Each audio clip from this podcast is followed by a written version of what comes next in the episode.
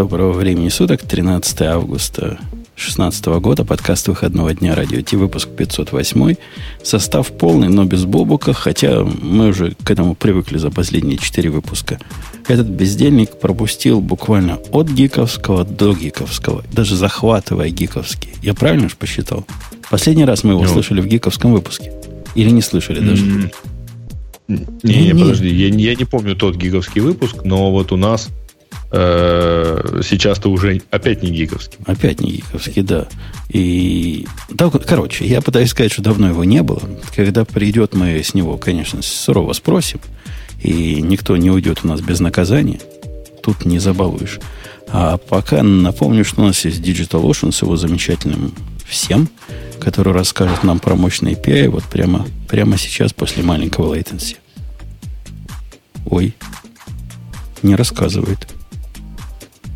Говорит, no such file directory. Положите Это на... побольше латенси будет, да. Пол... Ну, положите на стек. Не, подожди, ты, ты развлекай, я знаю, в чем дело, сейчас провод воткну. Тут у меня Начинаем развлекать дальше. Ну, на самом деле, реклама нашего спонсора гораздо хуже работает, чем сам спонсор. Сам спонсор прекрасен, и, кстати, они объявили о запуске блок Storage, если кто помнит, такие подключаемые, так сказать, блоки данных – блоки для хранения информации еще в нескольких дата-центрах. Так что спешите, если еще нет. А, вот. я, а я попробую а. попытку номер два сделать то же самое. И Поехали. И вот сейчас, наверное, начнется. Это шоу создано при поддержке Digital Ocean. Digital Ocean – провайдер доступного облачного хостинга. Всего за 55 секунд и 5 долларов в месяц вы можете создать свой облачный сервер в одном из дата-центров, расположенных в Нью-Йорке, Сан-Франциско, Амстердаме и Сингапуре, и управлять им с помощью простой, интуитивно понятной панели управления или воспользоваться мощным API. Начните прямо сейчас. Введите промокод RadioDefist при регистрации и получите 10 долларов бонуса на аккаунт. В общем, дорогие слушатели, о, через кого я себя слушаю? Через тебя, Грей? Сделай там тише. Ну, наверное. Хорошо все, что хорошо кончается. Так что мы смогли подключить внешние диски – и смогли сыграть. А проблема, кстати, вполне техническая, вполне для нашего шоу. Большой такой том у меня есть на 4 терабайта внешний, который, вы не поверите, подключается по FireWire к моему всему. Он при, приключилась с ним беда, он стал только для чтения.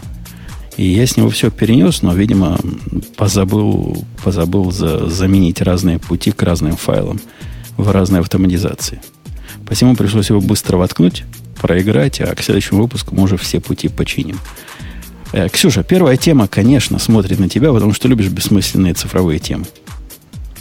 Я? Почему я? Это Грей любит бессмысленные цифровые темы. Грей, mm. первая тема смотрит на тебя. Ты любишь бессмысленные цифровые темы? Ну, раз вы не любите бессмысленные цифровые темы, то придется мне за вас отдуваться. А на самом деле первая тема, она про то, что в этом на этой неделе исполнилось 25 лет первому веб-сайту. То есть вот буквально, как полагается, первый веб-сайт, как полагается у программистов, был про то, про то что такое веб-сайты. Вот, а именно это была спецификация или описание World Wide Web проекта, который поместил в интернет я, его автор. Я, я прошу мальчика нашего не обижать. Почему у программистов? А ты не помнишь, какие всегда первые подкасты у подкастеров? Про то, что такое подкаст.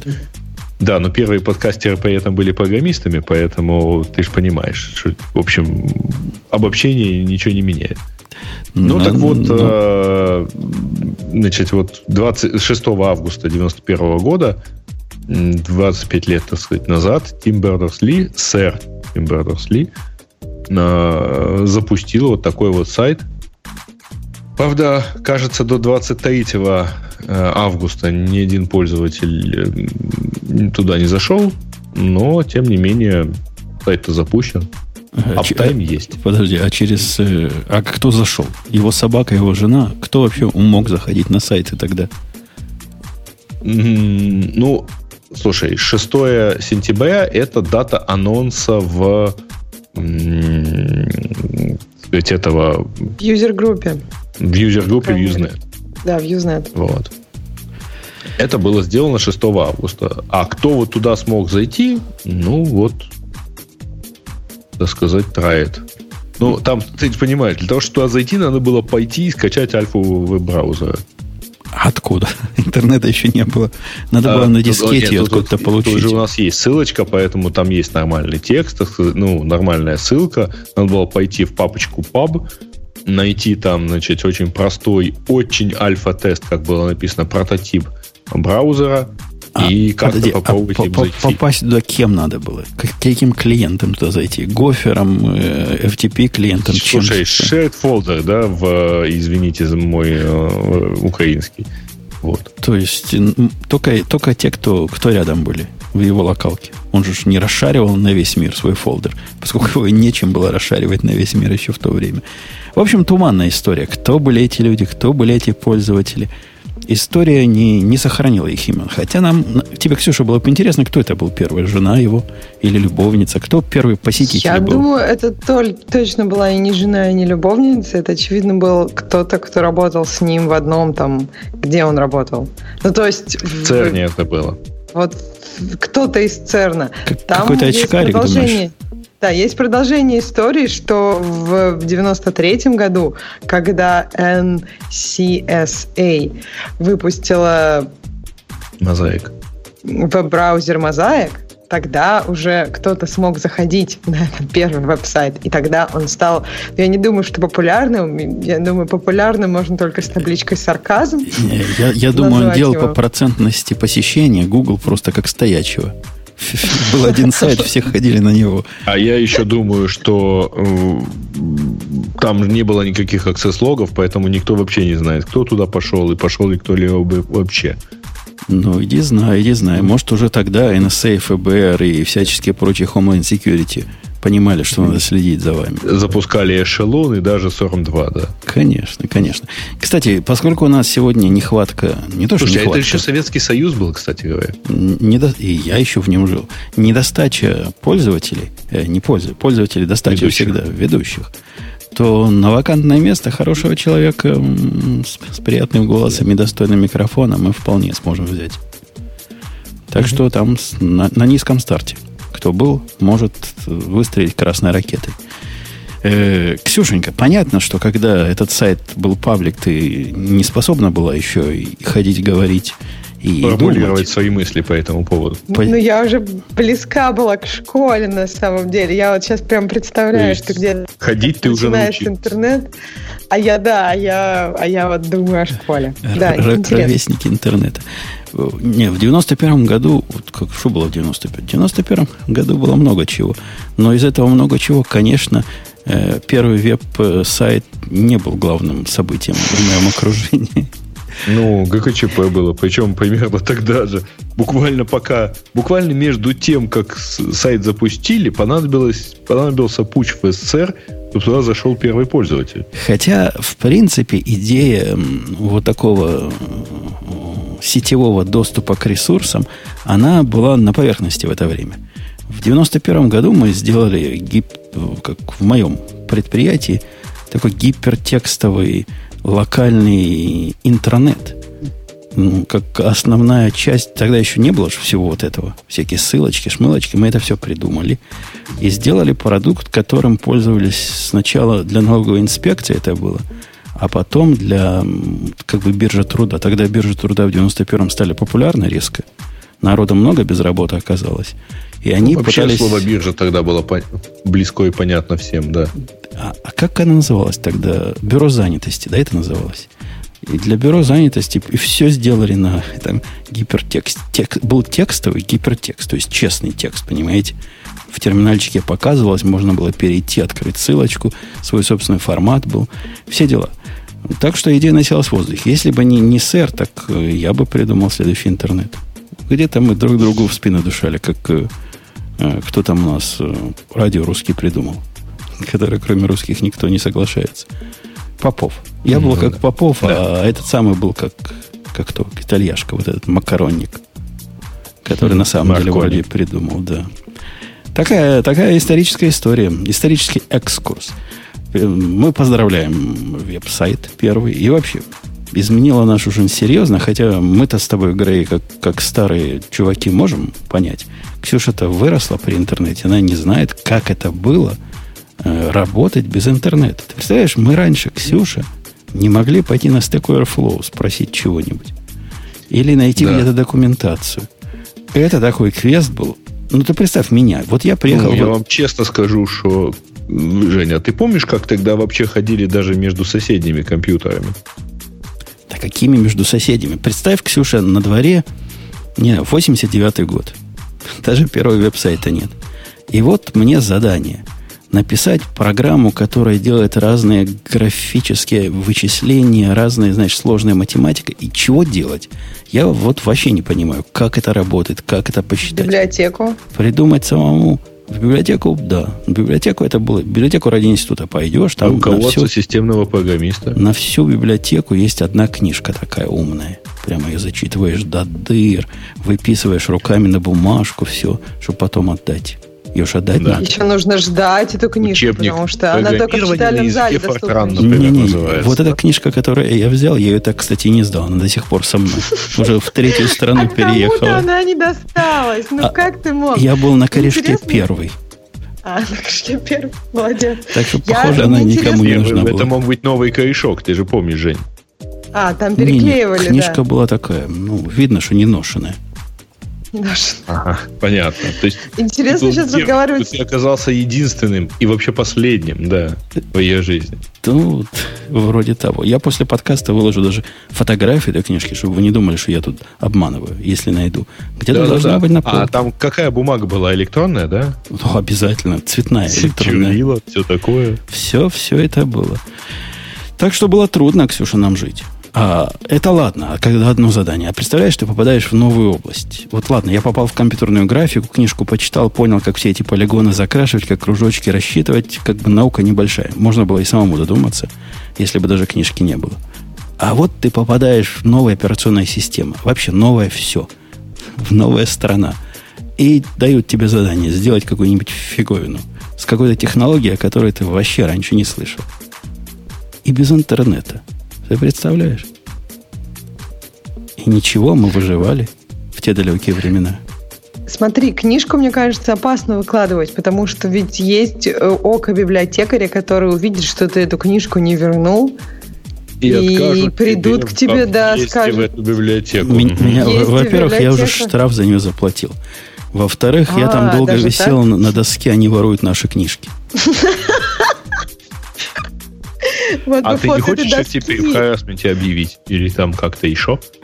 Причем даже выплата денег не, не сняла меня с доски. Не то, что я сильно волновался этому. Ты же стырил эту книжку. Почему она должна тебя снять? Так я же заплатил за нее штраф, все дела, купите новую, ну, ради вдруг бога. она нужна была кому-то, а человек не может ее купить. Библиотека же не для того, чтобы кто-то взял и покупал там книжки. Ты права. Библиотека для того, чтобы... Ты права, но я ее не специально не отдал. Я тогда еще чаще переезжал, чем сейчас.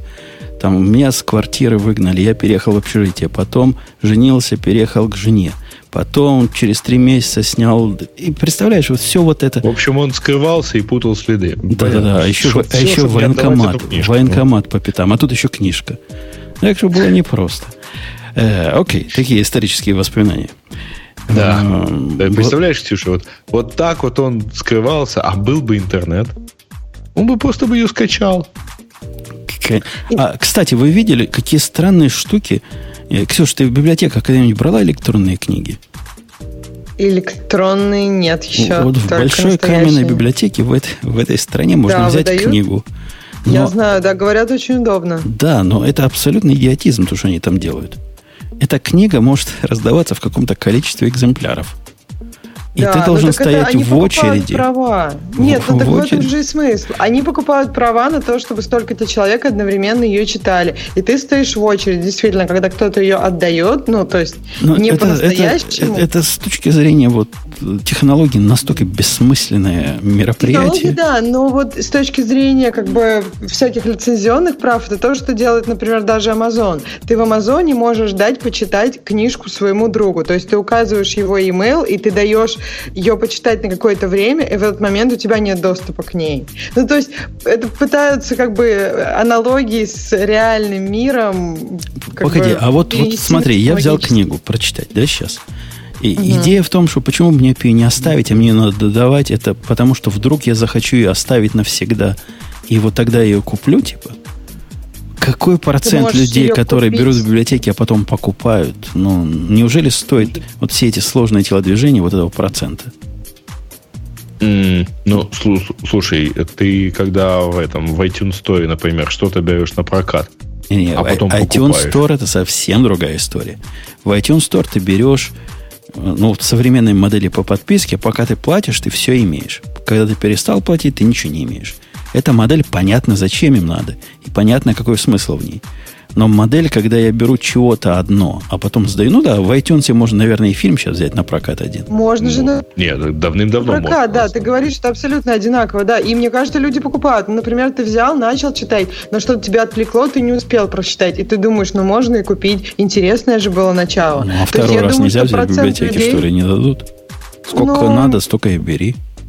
Ну, в общем, мне кажется, что процент людей, который теоретически может это сделать, он ну, не такой уж маленький, как ты думаешь. Это первый момент. А второй момент, мне кажется, что просто хотят э, в технологическом мире создать те же аналогии, что были в физическом мире, чтобы для людей э, это было, ну, также принято, и чтобы люди платили за эти же товары. Ну, то есть заплатить за книжку физическую люди ну, не воруют из библиотеки, или там некоторые люди, большинство людей не воруют из библиотеки книги, и из магазинов не воруют физические книги.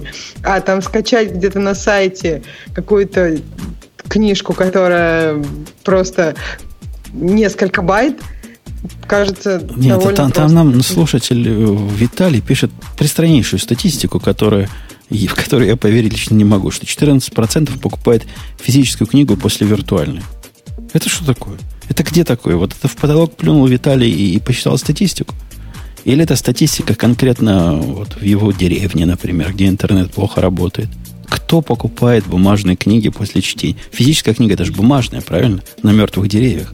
Кто Давай ее лучше покупает? просто спросим, если у вас есть ссылка на статью, Виталий, то статью в студию. Просто если это какой-то уважаемый ресурс, и они проводили какое-то серьезное я, исследование... Тогда я буду обзывать вот этими язвительными словами уважаемый ресурс. Не верю. Не может такого быть. Не, нету такого. Ну, нет, не бывает. Брешут ваши ресурсы или фантазийная статистика. Э, по поводу следующей темы. У нас тут случилось страшное на днях. Это я прыгаю с темы в тему. Потому что реально, реально страшное случилось. Microsoft. Ну, это такой взгляд немножко со стороны Apple, потому что на 925 Mac сайте это э, обнародовано. У них утек... Э, что у них утек, Ксюша? Какой-то важный-важный золотой, золотой ключ. Ксюша?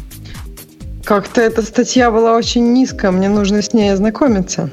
А, в общем, идея в том, что у них есть такой Golden Encryption Key, говоря по-русски. То есть ключ для подписки всего на свете, который, по большому счету, является ключом от царства. И этот ключ от царства они случайно впендюрили в обновление чего, на любое устройство, которое... Куда они его вставили? Нет, подожди.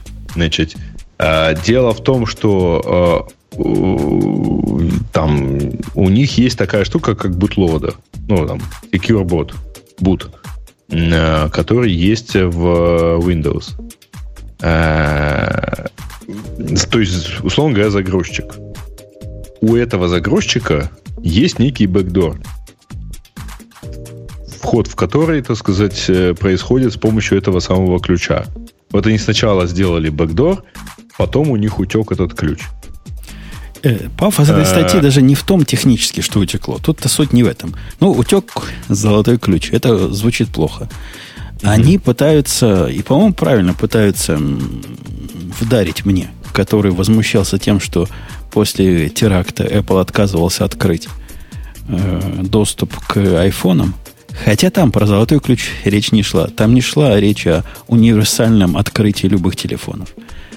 И вот связывает это вот, мол, если бы Apple открыла и отдала бы все свои, все свои пароли и явки ФБР, то видите, что может произойти. Утекло направо и налево. Уходит туда-сюда. Вот так бы было с нами со всеми. По-моему, аналогия немножко натянутая и высосана из пальца. Но то, что у одних утекло, не значит, что у других утечет. И то, что Microsoft это потерял, не значит, что ФБР это обязательно потерять. Черт его знает, можно ли проводить такие. Но страх они, да, а, внушают в душе нежные. Нет, ты знаешь, по-моему, по-моему, достаточно хорошая аналогия. Э, почему? Если ты заметил, Apple э, все это время настойчиво рассказывает про то, что все, что вы, э, все ваши данные хранятся только на телефоне, нам они никак не доступны. Если ты заметил, все мессенджеры, мессенджеры которые сейчас заявляют о end-user э, шифровании, они рассказывают про то, что все шифруется так, что оно недоступно даже самому сервису.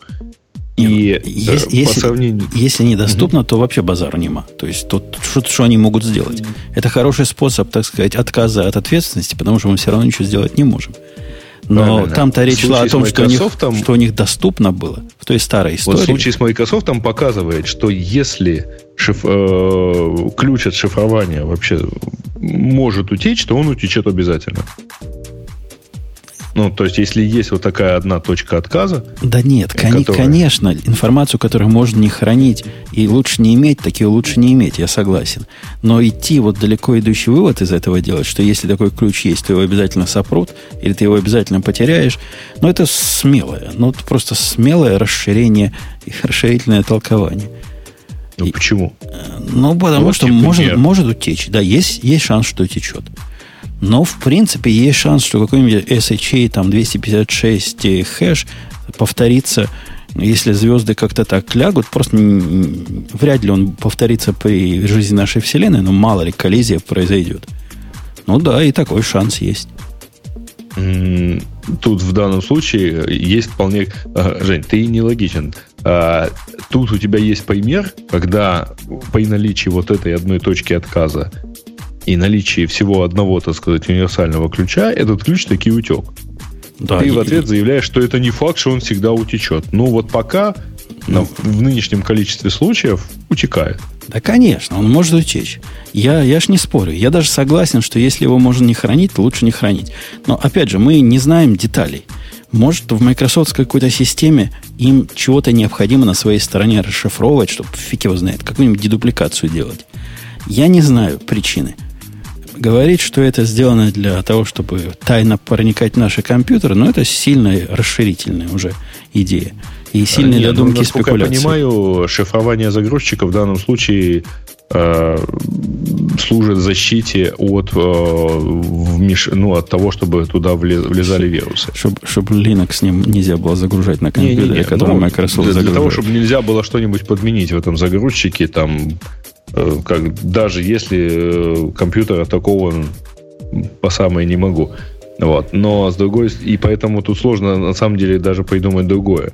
А, сложно придумать, а что же это должно быть такое, ну, чтобы не существовало, условно говоря, какого-то универсального ключа.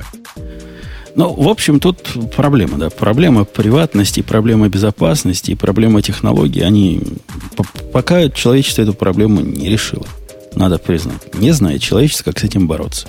Ни один из кандидатов, Ксюша, ни ваш, ни наш, никто. Никто не знает, что с этим делать. Все, все чешут репу и заявляют только разные громкие заявления. Э, ладно, это была низкая тема. Я с тобой согласен. Выбери, какая на тебя смотрит, рыбонька. Теперь твой черед. А почему ты считаешь, что это должно, должно решаться кандидатами? Почему кандидатами, это должно решаться. Это проблема, которая с точки зрения власти стоит. И с точки зрения кандидатов на эту новую власть, то что ж собака там с ума сходит, она вполне достойна упоминания... А у меня кошка с ума сходит. Какая-то магнитная буря, наверное. Она достойна упоминания где-то наряду с... Ну, где-то там. Во втором десятке эта проблема стоит обычно. Но, тем не менее, они время от времени они заговаривают и несут бред все. Ну, просто все. Это такое же ощущение, когда смотришь любой компьютерный фильм. Вот слушая вот этих депутатов, за голову хватаешься, что они несут, кто их консультанты, кто писал этот сценарий, кто писал им эту речь. Но там видишь проблемы даже не только, мне кажется, в консультантах, а проблема в том, что они пытаются сказать э, некую информацию так, чтобы она была понятна даже людям, которые в этом не понимают, то есть обычному человеку, а не техническим людям. И поэтому э, то есть даже несмотря на то, что идеи иногда могут быть здравые, они выглядят тоже очень странно. Так нет, там, то есть там много там, недо, там нету здравых идей. Там нету здравых идей, которые скрыты за какой-то упрощенной риторикой. Они делятся на две. У нас есть одна сторона, которая говорит, мы их всех заставим. А если будут отказываться, отключим газ. И есть вторая, которая говорит, не, ну как, как можно заставлять? Не, мы не заставим. Но мы соберем лучшую мы, и устроим Манхэттенский проект 2, ну, как будто бы бомбу делаем, а теперь мы все напряжемся и придумаем, как взломать любые шифры на свете. И никого заставлять не будем, просто будем уметь плохих чуваков взламывать. Оба несут бред. Да, вот особенно второй, мне кажется, смешной. Это, это Клин, что... Клин, Клинтон что такое несет. Ну, я поняла уже, да, историю, потому что когда и фигурирует слово «заставим», это, ну, по-моему, естественно, какой кандидат это говорит. Ну, в смысле, это не, не либеральное слово заставим. Либеральное слово. Не, это... это наоборот. Это, это как раз либеральное. Заставим, отберем, э, накажем, поделим. Это либеральное. Просто кандидат-то, который условно наш, он же тоже не, не совсем наш. Посему такой себе и позволяет. Пора заставим, отрегулируем и привяжем, и накажем, и все прочее. Итак, Ксюша, я возвращаюсь к вопросу. Тебе не удастся меня так сбить со стека. У меня на стыке, если что уж легло, так оно не уйдет само по себе в переполнении. Следующая тема. Э, Google делает новую операционную систему. Есть несколько статей на эту тему, причем, мне кажется, заголовки этих статей, они... Ну, то есть мне это очень все напоминает спид-инфо какое-то. То есть заголовок статьи намного круче, чем содержание этой статьи. Шок, э, шок. Да, Новая шок, сенсация. Система. Google втихаря еще, то есть делает Женщина-археолог для именно новой операционной системы от Google. В общем, да, это как-то очень странно, потому что они, во-первых, не делают это уж очень сильно втихаря, потому что новая операционная система планируется как open source проект, и они на GitHub создали новый репозиторий. Новая операционная система называется, как же это произнести? Фу... Фуксия. Что тут а, сложно произнести? Девочка, фуксия? ты ботаник или кто? Я не ботаник. Цветок так называется. Да, окей, хорошо, фуксия. Да, действительно, очень даже похоже. Но я думаю, что на английском это произносится не как фукция. Ну, хорошо, мне нравится это произношение. А, да, то есть, скорее всего, судя по тому, какое маленькое ядро, компактное ядро у этой операционной системы, а, это операционная система прежде всего для а, Internet of Things, девайсов, устройств.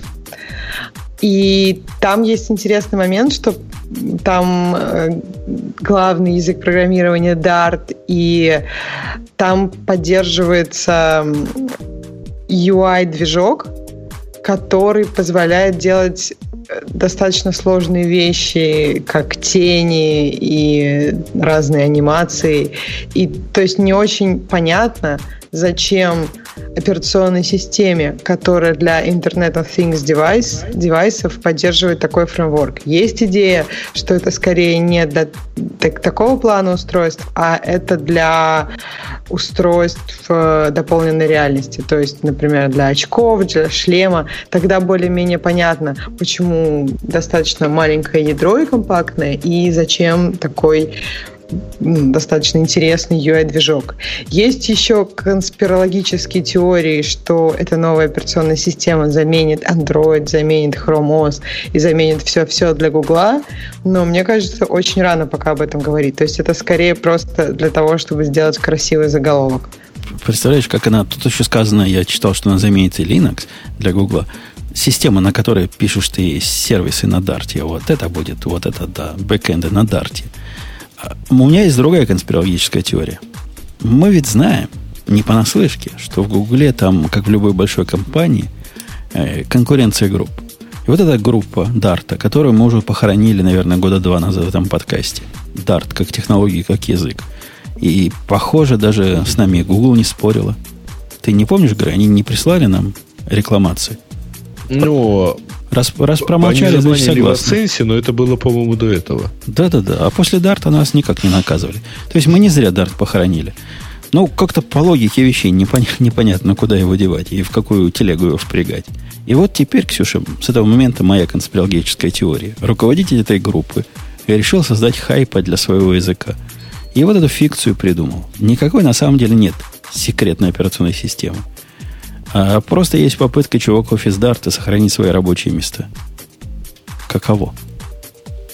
То есть ты считаешь, что на GitHub они создали репозиторий и нет никаких планов, что они туда в итоге... Я попал? тебя, может, удивлю, но на GitHub прямо очень просто создать любой репозиторий. Может быть, может быть, может быть, это вообще они перепутали, что сейчас не 1 апреля, а там начало августа, и решили, что хорошее время для того, чтобы всем дать информационный повод. Да, звучит. Нет, ну, с другой стороны, слушайте, а почему им не могут э, чего-нибудь такое сделать, тем более там для э, Internet of Things Devices? Не понимаю, Ксюш, что тебя удивляет, что там есть всякая анимация и так далее. Э, практически, ну, часы-то видела? Так погоди, а холодильники? Ну, зачем холодильники программировать да, на дарте? Как, ну, то есть очень много же Internet of Things девайсов, которые даже не имеют никакого дисплея. То есть часы, я бы сказала, да. наоборот, исключение из этого. Это ну, какая-то мобильная платформа. чайник. Конечно, да. а там же есть гораздо еще более простые примеры. Разные умные датчики, разные лампочки, разные все вот это хозяйство домашнее. А его вот на, прямо на дарте, самый язык подходящий. Еще, Amazon Echo, например. Еще на расте предложили программировать. Хотя было бы логичнее. Да, раз, мне кажется, Всег, для Всегда этого знаешь, кто твоей лампочкой владеет в любой момент времени.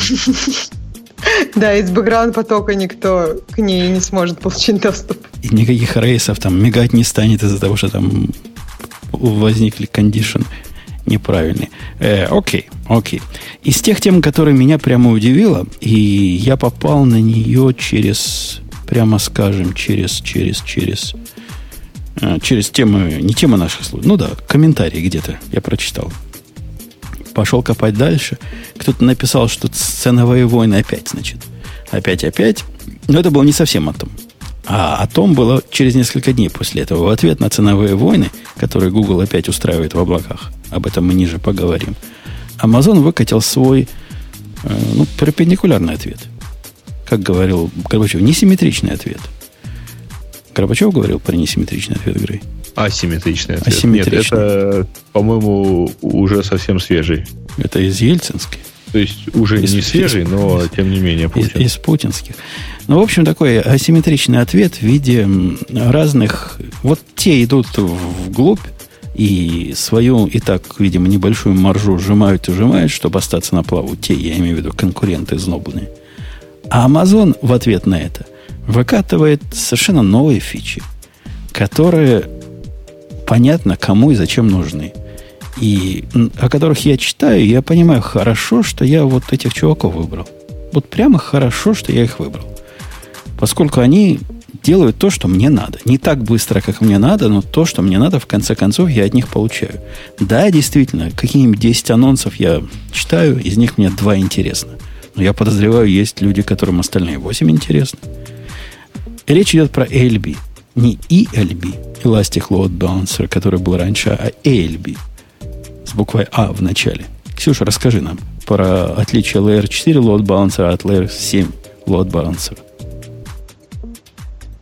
Я могу рассказать, почему Amazon так делает. Ну, то есть, мне кажется, у нас есть другая статья, почему Google далек от Amazon. И, и мне кажется, это как раз потому, что Amazon уже работает не, не над инфраструктурой, а над фичами. То есть, они уже немножко на другой стадии развития по сравнению с, с Google, который работает сейчас просто над поддержанием, поддержанием инфраструктуры и над созданием надежного сервиса. Ну, то есть, поэтому Amazon и выпускает фичи, которые которые тебе нравятся. И, кстати, у меня к тебе вопрос. Почему у тебя бэкап на Гугле, а не на Azure? У меня есть какая-то эм, предвзятость к Microsoft. Вот я должен признаться, я как-то предвзят. Возможно, она напрасная абсолютно, но шансы Azure а держать мои данные хоть как-то сохранно, надежно, хорошо и недорого, я верю еще меньше, чем шансы Гугла это держать таким образом. Я так понимаю, по статистике у Azure а сейчас больше пользователей, чем у Гугла. Очень может быть. Очень может быть. Но я в свое время намучился, создавая вот это все. Они же и там, и там vendor lock впиливают. И с этой стороны, и с, и с той стороны. И я пытался как мог сделать весь этот процесс дешевле, проще и быстрее. И уж повторять его для Azure а вряд ли буду. Там такие ноу-хау придумал для оптимизации всей этой глупости. Возвращаясь к ALB. Э, у них до этого был ELB, Elastic Load Balancer, который э, штука странно, что у кого-то из провайдеров облачных этого нет. Это я показываю на DigitalOcean пальцем. Или у них уже появился? Не, нет у них еще. Ну, там, там есть на самом деле. Ну, просто у, у них... он же на более низком уровне как бы все работает. Ну, поэтому у них масса хелпов на тему балансера. Да, у них надо свой поднимать. Но теперь у них появился какой-то аналог эластика IP. То есть IP, который ты можешь с собой переносить, в принципе, с такой-то матерью напильников ты можешь себе построить на какой-нибудь Nginx или HA Proxy свой собственный load balancer, но здесь-то речь идет о решении, которое управляемо не тобой. Вы понимаете? Это я так перевожу на русский язык. Так вот, он до этого момента был на уровне такой четвертого уровня, Layer 4. То есть на, на уровне нетворка. Чего можно было сделать? И чего сейчас можно сделать на ELB? Определить себе такой entry point, точку входа, прописать его, например, в DNS красиво, потому что там имена такие дикие. Ты делаешь его либо алиасом, либо синеймом. Это образовательные молодые люди в, в нашем чатике часть. Делаешь синеймом, получаешь там, допустим, сервис, точка чего-то там, точка ком или даже ру. И когда приходит снаружи туда запрос, запрос причем любой, да какой угодно, хоть, хоть HTTP, хоть HTTPS, Хотите какие-нибудь TCP, ну, с определенными ограничениями. Хотите еще чего? Оно перебрасывает на ферму серверов, которые ты задал. Всему этому можно было сказать, как проверять живучесть, какие отключать, какая стратегия отключения. Все это не так просто работало с чем-то, что не является вот таким классическим э, request-response запросом. Э, то бишь длинные сессии там держать нельзя было. Нельзя было просто открыть, допустим, коннект через не знаю, какой-то сервис, который требует все время поддержания TCP Connect. Они его закроют со временем на своей стороне. То есть такой условный четвертого левела был load balancer. То есть он load balancer безусловно, но вот про четвертый уровень было условно. И логично, логично что? Логично, что вот эта вся система дорогая для всех. Понимаешь, Ксюша, почему? Дорого это все. Потому что на каждый чих тебе надо новый лот-балансер создавать, и тебе надо их все содержать и все поддерживать. А в мире, когда у тебя все ушло в микросервисы, и когда у тебя на любой проект таких э, точек входа десяток, заводить десяток ELB и платить за каждый по 15 долларов, ну, это какой-то разврат. И поддерживать еще там десяток э, сертификатов, это не наш путь. Согласитесь. Согласны, Ксюшенька? То есть, а теперь их можно как-то сгруппировать? То есть теперь... Ты, кстати, по-моему, я не знаю, сказал ты, что EALB — это application. Ну да. Он, мы же сказали, что он седьмого типа уровня. То есть он для HTTP, HTTPS. И он умеет всякие штуки понимать. Он же знает, что кроме HTTP, HTTPS через него ничего ходить не будет. Он же сам делает тебе терминейшн на своей стороне. HTTPS. То есть там сертификаты в него туда засовываешь, проще говоря. То бишь он имеет доступ ко всем твоим заголовкам, и от этого он может себя вести так, как у нас с вами, дорогие слушатели, вот наш прокси-сервер, который мы все с вами поднимаем, ну, что мы поднимаем? Nginx поднимаем какой-нибудь перед нашими сервисами. Вот он теперь его можно взять, наш Nginx, выбросить к ядрене фене, поставить вот этот ALB, и он будет распределять нагрузку и трафик между многими, многими, многими вашими замечательными микросервисами, при этом понимая, какой, ну, по запросам, кого куда, по сабдоменам, кого куда, как, как захотите раутить все это дело. К этому ко всему лучшие метрики, то есть можно лучше, поскольку мы сужаем нашу область ответственности, мы теперь HTTP, HTTPS, мы для конкретной типа программ служим, можно лучше понимать, как оно все работает. И вообще красота нечеловеческая. Ответ на, на вызовы эпохи микросервисов. А сколько он стоит? То есть сколько у тебя должно быть микросервисов, чтобы тебе это было выгоднее? У меня, конечно, любое количество. Я, я не знаю, сколько он стоит. Я на цены не смотрел. А есть где-то цены? Э, из того, что понятно сразу, из того, что приятно сразу, э, у них же есть такая штука, которая не, тоже недавно выкатили, называется и чего-то... А, ACM. Э, AWS Certificate Manager. Это их собственный ответ на Let's Encrypt. То есть бесплатные сертификаты. Их можно было делать бесплатно на каждой ELB. Каждому ELB такой можно было прицепить и все.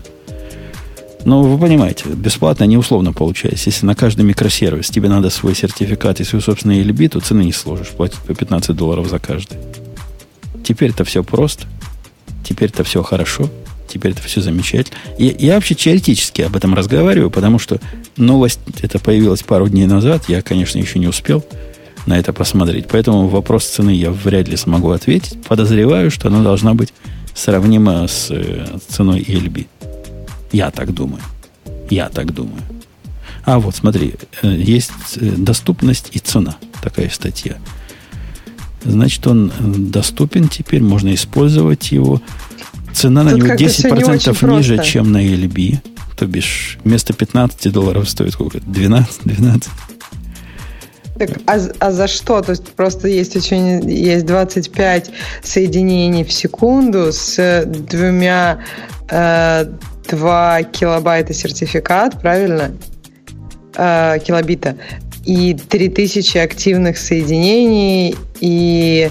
Ну, в общем, тут все не, не так просто. Тут как минимум два варианта, и нужно, я так понимаю, разбираться. Не, я, не, общем, это, вариант, кажется, что... это вариант, это единица. Как бы единица, за что они берут деньги. Вот за такую штуку, которую ты сказал, 25 угу. в секунду или там 5 в секунду и там столько-то трансфера и такие-то сертификаты, это вот единица э, ценообложения. И вот такая единица стоит 8, 8 десятых цента в час. То есть за 25 коннектов, за каждые 25 коннектов в секунду вы платите, ну давай, не за 25, за 250 коннектов в секунду вы будете платить 8 центов за каждый час использования. Трудно сказать, насколько это плохо, больно или дорого для активных сайтов. Но для проектов типа моего, где мне не так важно количество пользователей, как их качество, это просто глоток воздуха.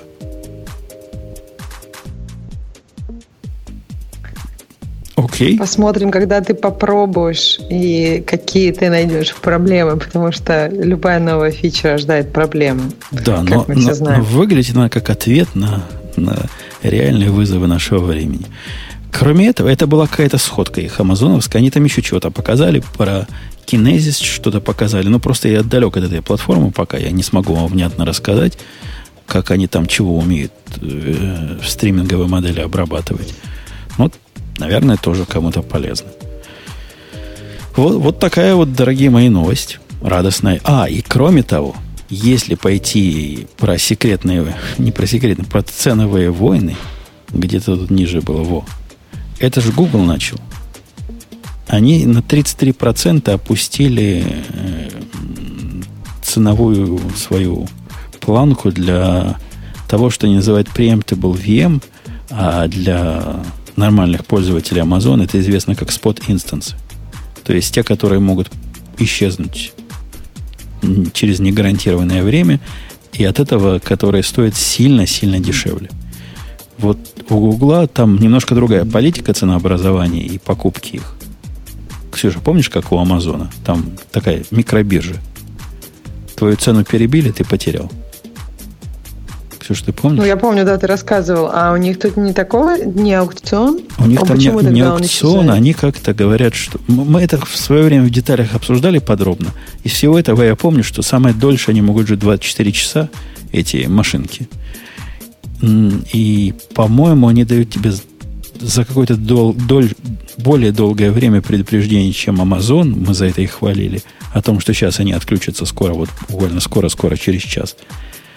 И как-то они более человечные были в свое время. Про цену не помню. Я не знаю, что означает 33% дешевле как по сравнению с Amazon. зарабатывают? Может быть, это их какие-нибудь сервера, которые они используют иногда там для поиска, когда у них простаивают, и они дают попользоваться людям. Но просто интересно, у Амазона понятный механизм. Это просто аукцион. Кто заплатит дороже, тот и пользует. То есть можно еще как-то, наверное, на этом заработать.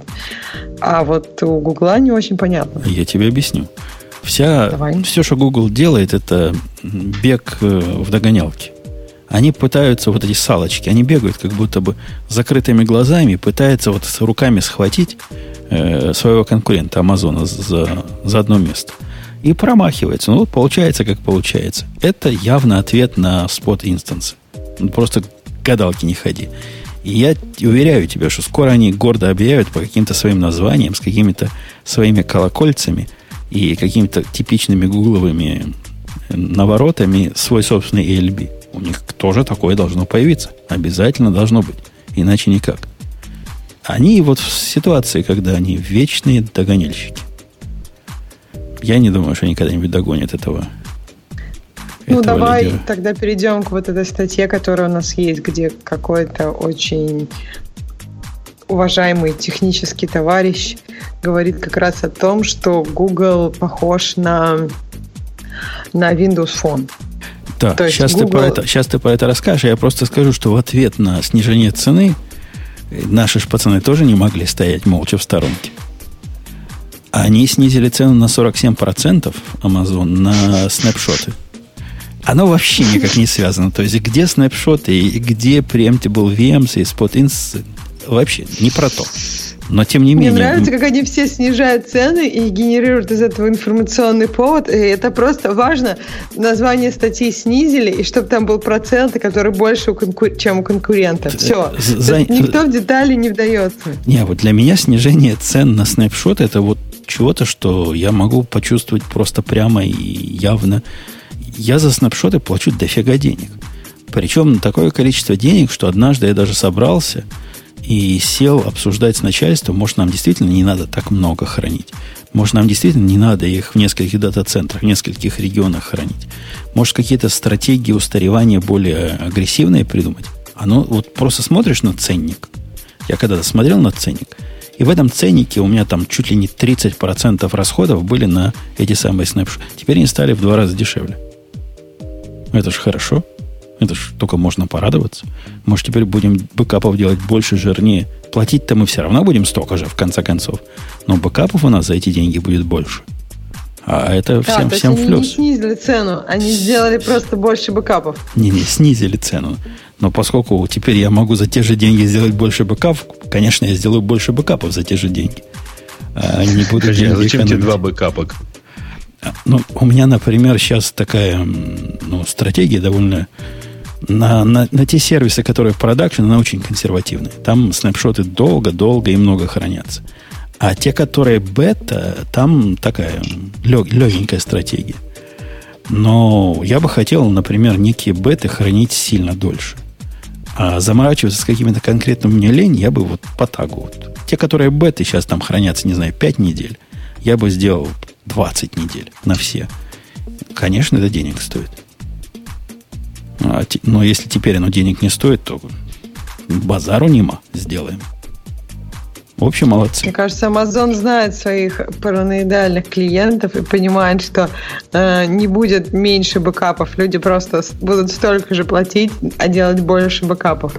А мне подсказывает, э, уважаемые слушатели нам в чатике, что Google не надо догонять э, этот ALB, потому что у них такой же есть. Ну, замечательно. Значит, наоборот, догонялка пошла. Amazon догнал Google. Но поскольку я живу в амазонском мире, вы понимаете, мое... Я смотрю через, через призму кривую на все это дело и могу вполне чистый и добрый Google обзывать и унижать там, где и не надо. Ну, так почему они как майкрософтовские телефоны? Ксюшенька. Потому что они как раз догоняют, и потому что они на другой стадии развития, и это, возможно, также печально закончится, как и для Microsoft. Ну, то есть по по мнению этого уважаемого товарища, уже есть игроки на этом рынке, такие как Amazon, наверное, еще Microsoft Azure, и для Гугла уже просто нет места. То есть Google не делает ничего такого, что заставляет клиентов идти к нему. И, возможно, это просто усилия, которые потрачены зря. Ну, подожди, подожди, ты вот зря так. И чувак, чувак, кстати, не, не пальцем деланный. Он CTO EMC был в свое время, да? Да. Угу. То есть он, наверное, понимает, о чем говорит. Хотя я не знаю, насколько он в облаках понимает, в гуглах и амазонах. Но как-то он обобщает. Рынок, конечно, поделен. И вы помните, как все-все смеялись в свое время на Digital Ocean, когда он на этот рынок вышел? Мол, ха-ха, кто вы? Куда вы пошли со свинячьим рылом в калашный ряд? И мы видим, что у них совершенно блестяще получилось. То есть поделен, не поделен.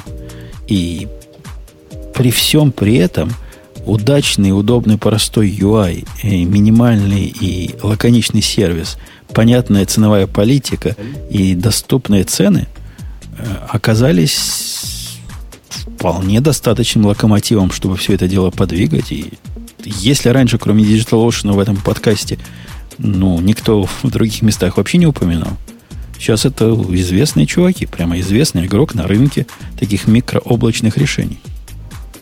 Так что есть куда. Есть ниши, которые можно оттяпать, если делать это с умом. Ты знаешь, я думаю, э, я думаю, что он имеет в виду немного другое. А, особенно, особенно сравнивая это с там, с Windows фоном и так далее. А, э, дело в том, что э, это выглядит примерно так же, как это выглядит в любой другой области, где большая и как бы, ну, явно какое-то время назад упустившая этот рынок компания вдруг решает, ну вот давайте мы этим займемся. Вот так это э, делала Microsoft там с телефонами, а так это делал... Так, кстати, это Google делал с социальными сетями, и успех примерно одинаковый. Э, он совершенно точно, вот в одной, по крайней мере, из а, цитат, как, которые здесь приводит, а, утверждает, что он, в общем, не заявляет, что так сказать, никто не произойдет Amazon, но это должна быть какая-то другая компания, которая э, будет, ну, которая ну, совершенно какую-то новую вот такую инновацию придумает. То есть кто-то все-таки бросит вызов Amazon, но должна быть совсем, совсем другая технология. То есть кто-то должен быть для Амазона, как в свое время Google был для Yahoo. Ну, смотри, представь, представь себе, что кто-нибудь бы... Э, даже ты, ты появишься в, в качестве примера DigitalOcean. У DigitalOcean же не был... Они не старались бороться с Амазоном именно. Они просто вышли примерно на, там, на тот же рынок, но у них совершенно другое предложение вообще-то. Ну, это, это лукавый. То есть, если бы я был честный проплаченный журналист, я бы с тобой согласился. Но поскольку мы тут говорим как есть, так сказать, правду, то надо понимать, что конкурируют они с Амазоном. Digital Ocean конкурирует в том числе и с Амазоном. Особенно с Амазоном после того, как Amazon по цене стал как Digital Ocean. Может быть, из-за того, что они такие цены человеческие предлагают. Но, да, да, понимаешь, в чем дело? Digital Ocean в данном случае это они конкурируют, во-первых, и гораздо больше они конкурируют провайдерами всякого рода VPS, VDS и даже традиционного хостинга, а уже во вторую часть с Amazon, потому что Amazon в голове стандартного, так сказать, пользователя подобных сервисов, это нечто большое, сложное, и оно действительно большое и сложное. Ну да, Только это ради того, чтобы там поднять вир... одну виртуалку для сайта, туда не полезешь. Конечно. Если со стороны это смотришь, ты думаешь, вау, это какой-то enterprise на enterprise. Там только Netflix могут выжить. Когда смотришь вблизи, понимаешь, он не намного сложнее, чем DigitalOcean, если тебе надо чисто виртуалку поднять. Не, ну если надо чисто виртуалку поднять, то все равно а, влазить в Amazon и пытаться разобраться во всей этой идеологии кажется излишеством, когда вот он есть простой DigitalOcean, где за 55 секунд поднимется дроплет с установленным WordPress. Несомненно, Извините. они выбрали, я не знаю, как это у вас, у маркетологов называется, но они выбрали как-то удивительно удачную нишу э, позиционирования свою. Вот они незамысловатый такой хостинг, не хостинг, а VP, VP, как они называются? Virtual Private Server, да? VPS? Ну, Virtual Private Virtual Dedicated, э, ну вот как-то так, да. Они прям попали. Вот прям молодцы, красавцы, я, я всячески хвалю, попали. Это я не к тому, чтобы их похвалить в очередной раз, хотя мы их тут нежно любим, даже если бы они не были нашими спонсорами. А чтобы показать, что чувак э, из EMC не совсем прав. Но есть подходцы к этому делу. И... Обрати внимание, что это как раз иллюстрирует его правоту. Потому что это нужно, то есть нужно они, они технологически подход. никак не другие. Они делают то же самое. Но то же самое. Они, они просто на другой рынок это то же самое делают. А, примерно да. Но, э, но опять-таки он говорит примерно вот про это же что нельзя просто вот, ну вот пришла большая компания, ну вот давайте мы теперь все это сделаем тоже. Ну, а вот представь, вот Microsoft, Microsoft позиция здесь как раз похожа на позицию DigitalOcean. Они тоже делают то же самое, но, но только по-своему, с размахом, со всеми, значит, фичами, которые, которые могут представить. Но для тех людей, которые живут в идеологии, есть же такие люди, которые живут в идеологии Microsoft – которые там, там у них офис, там у них Active Directory, там у них какой-то Windows 2008 сервер, прости господи. И, и, и вот для них это решение. Microsoft на этом рынке я вполне могу понять. Угу. А, а, Google, а Google не могу. сложнее. А Google не могу. Ну, под, просто потому, что у него нету этой толпы корпоративных пользователей, ну, если не считать тех, кто пользуется Google Apps. Но Google Apps для домена это вообще-то ну, радикально другая штука. Это, это там, я не знаю, адвокатская контора, да, э, маркетинговая компания, которая пользуется этими сервисами. Ей не в этой жизни, а то и вообще никогда понадобится использование э, cloud services. Правильно. Это рынок, это вообще рынок SaaS, чем является, собственно, да, вот это все Google Apps – и рынок IaaS, они, там между ними еще PaaS есть, который тоже Google пытался делать со своим App Engine, и с которым тоже, похоже, особых успехов не поимел. Да, это далекие, между, по-моему, между собой аудитории. Тебе, конечно, виднее, но мне кажется, их надеяться на то, что эти адвокатские конторы придут и станут поднимать у них в облаке виртуалки, это не, не, нет, конечно, нет, поэтому, поэтому, собственно, и идет, ну, Совершенно прав, товарищ, рассказывая про то, что, безусловно, э, Google ну, не ждет ни легкий успех, ни, ни нелегкий успех, в общем, на этом поприще. Они просто воссоздают, условно говоря, решения, э, которые предлагает Amazon, пытаясь э, предложить такое решение для тех, кто живет в инфраструктуре. Ну, они на самом деле же даже не всех пользователей, там, не всех разработчиков под Android, например, э, затаскивают в, в эти сервисы. У нас, в, по-моему, в давнем каком-то чатике приходил чувак такой агрессивный, по-моему, я его забанил за излишнюю агрессию, который рассказывал, что Azure это по сравнению с Амазоном, это Мерседес против Запорожца. А мне бы хотелось, чтобы если есть такой живой человек, который конкретно может мне доказать, что я не прав, и на самом Ты деле... хочешь его убить? Google круче, я бы с удовольствием послушал. Потому что мои ранние опыты с гугловским облаком показали мне вот именно вот тот самый вывод, который чувак говорит, что они отстали, по-моему, безнадежно. Ну вот Даже реально, если они не отстали. Ре, реально, а, они так далеко позади были, когда я их пробовал – может, они Жень, за год так рванули, я не знаю. А, тут дело в другом. О, ты не можешь, предлагая, предлагать там, пользователю твой продукт, предлагая просто то же самое, что уже есть на рынке. Ты можешь либо... У тебя есть, собственно, две возможности. Либо ты предлагаешь свой продукт своим пользователям, которые до сих пор страдали от того, что они не могут этим пользоваться и вынуждены развиваться, так сказать, на двух вендоров, да, ну, на две инфраструктуры. Ты им предлагаешь некое свое решение со словами «не уходите никуда», либо ты предлагаешь что-то радикально новое. Не-не, погоди, Maverick Грей совершенно зря на меня валит э, кирпич. Что им забавно слушать мои рассуждения. Да что ж такое с ней? Который весь в Амазоне. Я потому и позвал. Я пытался, я реально пытался. Я, я знаю немножко, как в Гугле все устроено. Я с ним как-то пытался жить.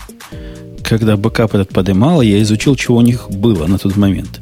Да, тот момент был год назад. Я признаю. Но когда последний раз заходил там, чтобы что-то починить, мне не показалось, что какое-то радикальное эволюционное развитие произошло. Так я и звал, говорю, приходите. Докажите, что я не прав. А что же вы так кидаетесь бяками? Ну, не, да. не Почему честно. это я нигде? Я себе сижу в кресле. Не, сказать. Не, нечестно. Зря... Упираю, упираюсь во второй лимит дроплета в Digital Ocean. Зря твой вот. тетка, Пер... твой тезка меня обижает. Зря, зря. Да я меня хорош. он тоже явно обижает, тоже, потому у, что тебя он унизил. Не то, что обидел, вот. унизил. И более того, ребята, если я сейчас покажу все то, что у меня запущено в Амазоне, то это, в общем, будет тоже немало. Так нет, пап, получится, что ты тоже, как я. Тоже весь сидишь, в Амазоне. Сидишь в одном Амазоне. Весь в Digital Ocean. Да, это, это бывает. Ксюшенька, а ты вся где? У тебя есть какое-то присутствие в каких-нибудь облаках? Признайся. Ну, то есть это то же самое, что я бы у тебя могла спросить, сколько у тебя есть мобильных приложений написанных. У тебя есть присутствие в мобильном мире? Э, хороший вопрос. Ну, то есть это как бы про технологии, которыми мы пользуемся ну, день. У тебя, у тебя Занька, есть, есть хобби-проекты, которые в облаке живут? Или у тебя все UI-ские проекты? И, и, и какие хобби Ну, во-первых, как мы с тобой а, уже обсуждали, что телефончик это не, не только UI, и там очень много разных лейеров, и программист, который пишет бэкэнд, не, ему будет тяжело, скажем так, эм, работать в условиях ограничений мобильного телефона, но разговор сейчас не об этом. Не, не, я конечно, я, я не никак пользуюсь... не унижаю вашу гордую профессию. Не, у вас профессия офигенно какая сложная. Я даже не пытаюсь программировать ваши телефончики. Зачем мне эти глупости? А, да. А вот вопрос я не пытаюсь трогать твой клауд, зачем мне эти глупости? Точно. То есть ты клаудом вообще никак. Где Клауда, а где Ксюша? Ну, то есть, я не знаю, если ты имеешь в виду, там, настраивала ли когда-нибудь свой инсталл в Амазоне, из того, что я читаю и слушаю ваши рассказы, э, я не думаю, что это как-то очень сложно. Я не думаю, что это сложнее, чем написать приложение. Ну, просто настроить. То есть, по-моему, button, button кликан, клика, в общем, нажимание на кнопки это обычно все-таки проще, чем писать какой-то код. Из того, что я понимаю, настройки там все-таки... Я, конечно, согласна, что нужно представлять и иметь какое-то понимание о сети. Если ты не представляешь, как работают сети, то, наверное, непонятно, что куда вводить. И, может быть, как раз для хипстеров это проблема, которые говорят, что они не могут настроить Amazon, потому что они не, не очень хотят понимать, как, как оно может работать. Часто, Но... часто я видела категорию умирающих. Сейчас нам, кстати, тезка твой придет, Грей, и расскажет, почему мы не правы. Я сейчас его добавлю в наш звонок. А, а, а Подожди, ты... он только что писал, что он не может. А, они, они все такие в Гугле, знаешь, не постоянные. Тут, тут, он, тут смогла, тут не смогла. Он может, он не может, да. Да, да, да, да. Они, ты, ты, что ты не хочешь. Так вот, Ксюша, ты обидела умирающую профессию админов. Ты вот сейчас сказала то, за что меня ругали последние 10 лет за то, что нормальной программисты с админом не будет, а зачем нам плохие программисты? А ты говоришь, вот кнопочки нажать просто все. Да там дофига сложности есть. Мы сейчас конкретно ищем программиста, который бы снял... У нас столько инфраструктуры уже наросло. То хотелось бы программиста, который бы этим занимался вместе со мной. Ну, кроме меня, чтобы был кто-то То еще. все-таки ты ищешь девопса, а тут ты нам доказывал много-много лет, что девопсы не нужны, что ты за час все сделаешь, а все-таки теперь вы ищете девопса. Да нет, не, со- не совсем так. Мы не ищем девопса, который этим заниматься будет. Мы ищем чувака, который будет заниматься для другими заданиями, но сможет сделать и это. Понимаешь? Ну, просто умного какого-нибудь. Потому что найти умного и заставить его исключительно в Амазоне кнопочки нажимать, скриптики писать, это унижение человеческого достоинства. И когда я выписал в списке вот этих дополнительных квалификаций, ну, кроме того, что он будет программировать, чего он еще должен уметь делать э, в облачных технологиях, слушай, страшное дело. Чувствую, такой человек будет дорого стоить. Дорогой гость, ты к нам зашел объяснить, что мы тут все... Как ты, как ты назвал нас всех? Нигде мы. Кто мы? Ну, я и прошу прощения, во-первых, за то, что я не- по не-. Не, не, звучание это ладно. Мы тебя и с таким звучанием поймем. Как, а, смешно слушать. Тебе было смешно слушать меня. Ну, Забавно, так- забавно. забавно, Забавно. слушать. Ну что ж, давай позабавляемся вместе. Расскажи, в чем я не прав. Я не могу сказать сильно, что я не прав. Я хотел бы просто напомнить вам, что вы сами говорили перед э, этим, что идти, бежать конкретно прямо по следам, это не очень правильно. Так ты не догонишь. Это не получится ни- из этого ничего хорошего. Поэтому нужно идти каким-то другим путем. Ну, вот, говорил вот, по- товарищ. вот подожди. Это ты сейчас с кем спорил? Под- извини? подожди, под- не, не, я, Я, не, я не спорил, я не спорил. Я просто говорю о том, что у вас есть какие-то впечатления. Да, у Жени, наверное, есть какие-то понятия о том, как в Гугле что-то есть, например. Но я не думаю, что достаточно того, что ты делаешь, Женя, сейчас как бы с гу- гугловской инфраструктурой. Достаточно того, чтобы понять, как они пытаются всю вот эту свою машину развернуть и двигаться в каком-то направлении. Не, недоста- Я- Конечно, недостаточно. Я захожу как рядовой э, такой микроэнтерпрайзовский пользователь, которому надо больше, чем Digital Ocean от облачного провайдера, который на него заходит и смотрит так. Вот в этих регионах я могу поднять. Когда я смотрел на регионы, где мне надо поднять, я удивился, как мало их в Гугле. После того, как у меня центральный, у них, по-моему, центральный называется, что Central чего-то, упал на полдня, я удивился, как они смело называют это облачным сервисом. Реально полдня лежал. Ни одного меня, кстати. Не первый раз. То есть, ладно, проблема роста. Но с точки зрения предложения всего, что у них есть, но оно такое. Да, я, я давно в Амазоне сижу. Я помню, как Амазон выглядел лет 5, наверное, 6 назад. Вот примерно так, как сейчас выглядит Google. А в чем его вот, вот это вот, вот другой путь? Где его другой путь? Я только одно могу вспомнить, что у них вот совсем другое. У них другая политика ценообразования, и ты иначе платишь, и тоже трудно понять, сколько ты заплатишь, но, как правило, платишь меньше, чем ожидал. В Амазоне, как правило, платишь больше, чем ожидал. Вот это их концептуальная разница. В чем еще их концептуальная разница? Чем они еще не догоняют, а как-то идут в бок? Я думаю, что, наверное, пытаться им как бы ценой только взять уже не получится, потому что ресурсов у Амазона тоже достаточно в этом плане. Я думаю, что они, как я вижу, как я это вижу, я не особо сильно с этим связан. Я не работаю с облачными сервисами. Я только так интересуюсь, можно сказать, то, что есть. И, может быть, у меня взгляд немножко наклоненный, отклоненный. Но то, что мне интересно, это э, интересно мне, э, как работать с контейнерами, как их оркестрировать, и то, что есть, например, какие возможности у Kubernetes сейчас. Я смотрю, как они пытаются двигать эту штуку, и они пытаются делать примерно то же самое, что делал, наверное, IBM так лет 30 назад, когда они брали, бодались с э, Apple. То есть они пытаются сделать платформу, которая будет, может быть, использована везде. То есть идея какая? У Амазона, да, все хорошо, все замечательно, но только в Амазоне. А Google, ну как так было у, Amazon, у App, Google, точно так же, как IBM с этой открытой платформой PC, которую они сделали, Google при помощи вот этого Kubernetes идеи того, что давайте, ребята, вы можете поднять себе кластер, вы можете настроить себе кластер и запустить его прозрачно. Хотите на Амазоне? Пожалуйста, можете на Амазоне. Хотите у себя? Можете у себя. Вот у нас здесь Red Hat есть, помогает вам это делать. Хотите это сделать на нас, пожалуйста, у нас есть уже это менеджер.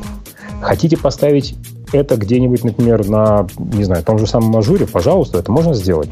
Если вы хотите это сделать и там, и там, и соединить это все в Federation, пожалуйста, вы это тоже можете сделать. Вот как бы идея такая, что они не пытаются это тянуть одеяло на себя, они пытаются просто сделать так, чтобы можно было утянуть одеяло у Амазона, но не обязательно на себя. Да, они говорят, э, ну, я не знаю, говорят или нет, но я думаю, что они об этом думают, что мы таким образом можем дать возможность увести какие-то ресурсы от Амазона, дать людям возможность создавать что-то и не быть залоченными. Да, мы можем это сделать у себя, это лучше. То есть то, что у них есть клаудная эта штукенция, которая как бы... Пог, Погодите, это лукавое такое, лукавое такое замечание.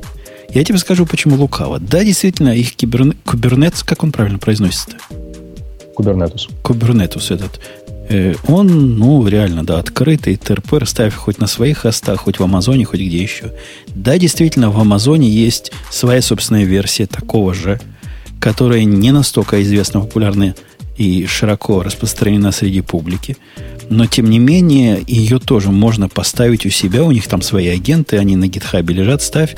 По большому счету, если захочешь у себя, не хочу. Но на этом месте их открытость, по большому счету, заканчивается – какие-нибудь big data query, которые у них, big table, да, это у них называется. Свой собственный там, своя собственная балайка. Какой-нибудь API для своего near time storage. Своя собственная балалайка. У них локов этих других вокруг всего этого такое количество, что ну, я не думаю, что на открытость можно реально делать ставку. Ну да, ты можешь переносить контейнеры, я согласен. Но в принципе никто не мешает тебе, во-первых, то же самое Kubernetes запустить и в Амазоне, или Swarm, например, запустить и в Амазоне, и в Гугле, и вообще не, не думать о э, технологиях провайдера своего IaaS. Делай, что хочешь. Но дьявол-то в деталях. И эти детали лочат тебя, по-моему, не меньше в Гугле, чем в Амазоне. Э, реальный, реальный вендор-лог он и там, и там есть. Я даже не знаю, как их сравнить. Они локают и там, и сям. И, по-моему, это с точки зрения бизнеса какой-то даже смысл имеет. Ну, это не только, как я понимаю, с точки зрения бизнеса имеет, это еще как бы с технологической точки зрения имеет. Потому что, ну, мы понимаем с тобой, да, что как бы если, например, ребята в Амазоне что-то делали, э, предположим, какой-то API, который был сделан 10 лет назад, то, скорее всего, там дофигища всяких костылей. И пытаться, например, как-то его сымитировать на своей стороне, да, и притащить эти все костыли к себе, это, может быть, не очень хорошая идея. Да, то есть это как раз вот именно гонка гонка за лидером. Да, ты как-то пытаешься что-то сделать и пытаешься это реализовать по-другому. Понятно, да, в этом случае ты тоже кого-то лочишь на себя. Но, Я... но, но вот смотри, тут бывает лок, а бывает лок. Вот глянь на Amazon, как они себя ведут. Они у меня не вызывают ощущения чуваков, которые пытаются меня технологически залочить. Они вызывают у меня ощущение, они финансово пытаются меня там удержать, контрактно. Например, все вот эти инстансы, которые на три года вперед проплачиваешь и всякие прочие глупости, это чисто маркетинговая штука. Но может тут технологическое шоу. Но вот технологически выпустили они новую штуку, которая относительно новую, два года назад, которая называется Аврора. Эта Аврора, это такая быстрый как бы MySQL, по-моему, не только MySQL. И он практически полная идентичная замена MySQL по всему. То есть ты старый убираешь, новый ставишь, имеешь у себя в облаке решение для MySQL. Лока никакого в этот момент не наблюдается. Они не сделали свой собственный такой, знаешь, кривенький немножко, чтобы ни с чем не совпадал. Нет, они сделали как у людей.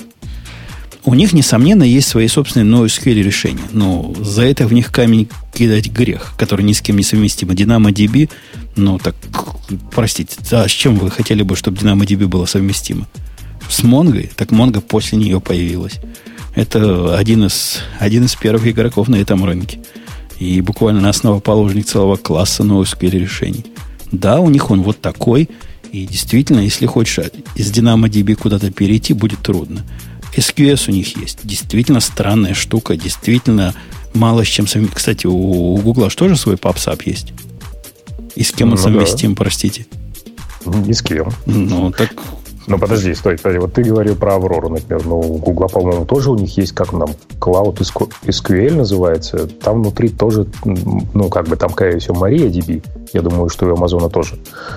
То же самое. Не-не, я, я не, не совсем о том говорил. Я говорил о том, что у них всегда, ну, давно был RDS. Это продукт для того, чтобы в облаке запускать MySQL или Postgre.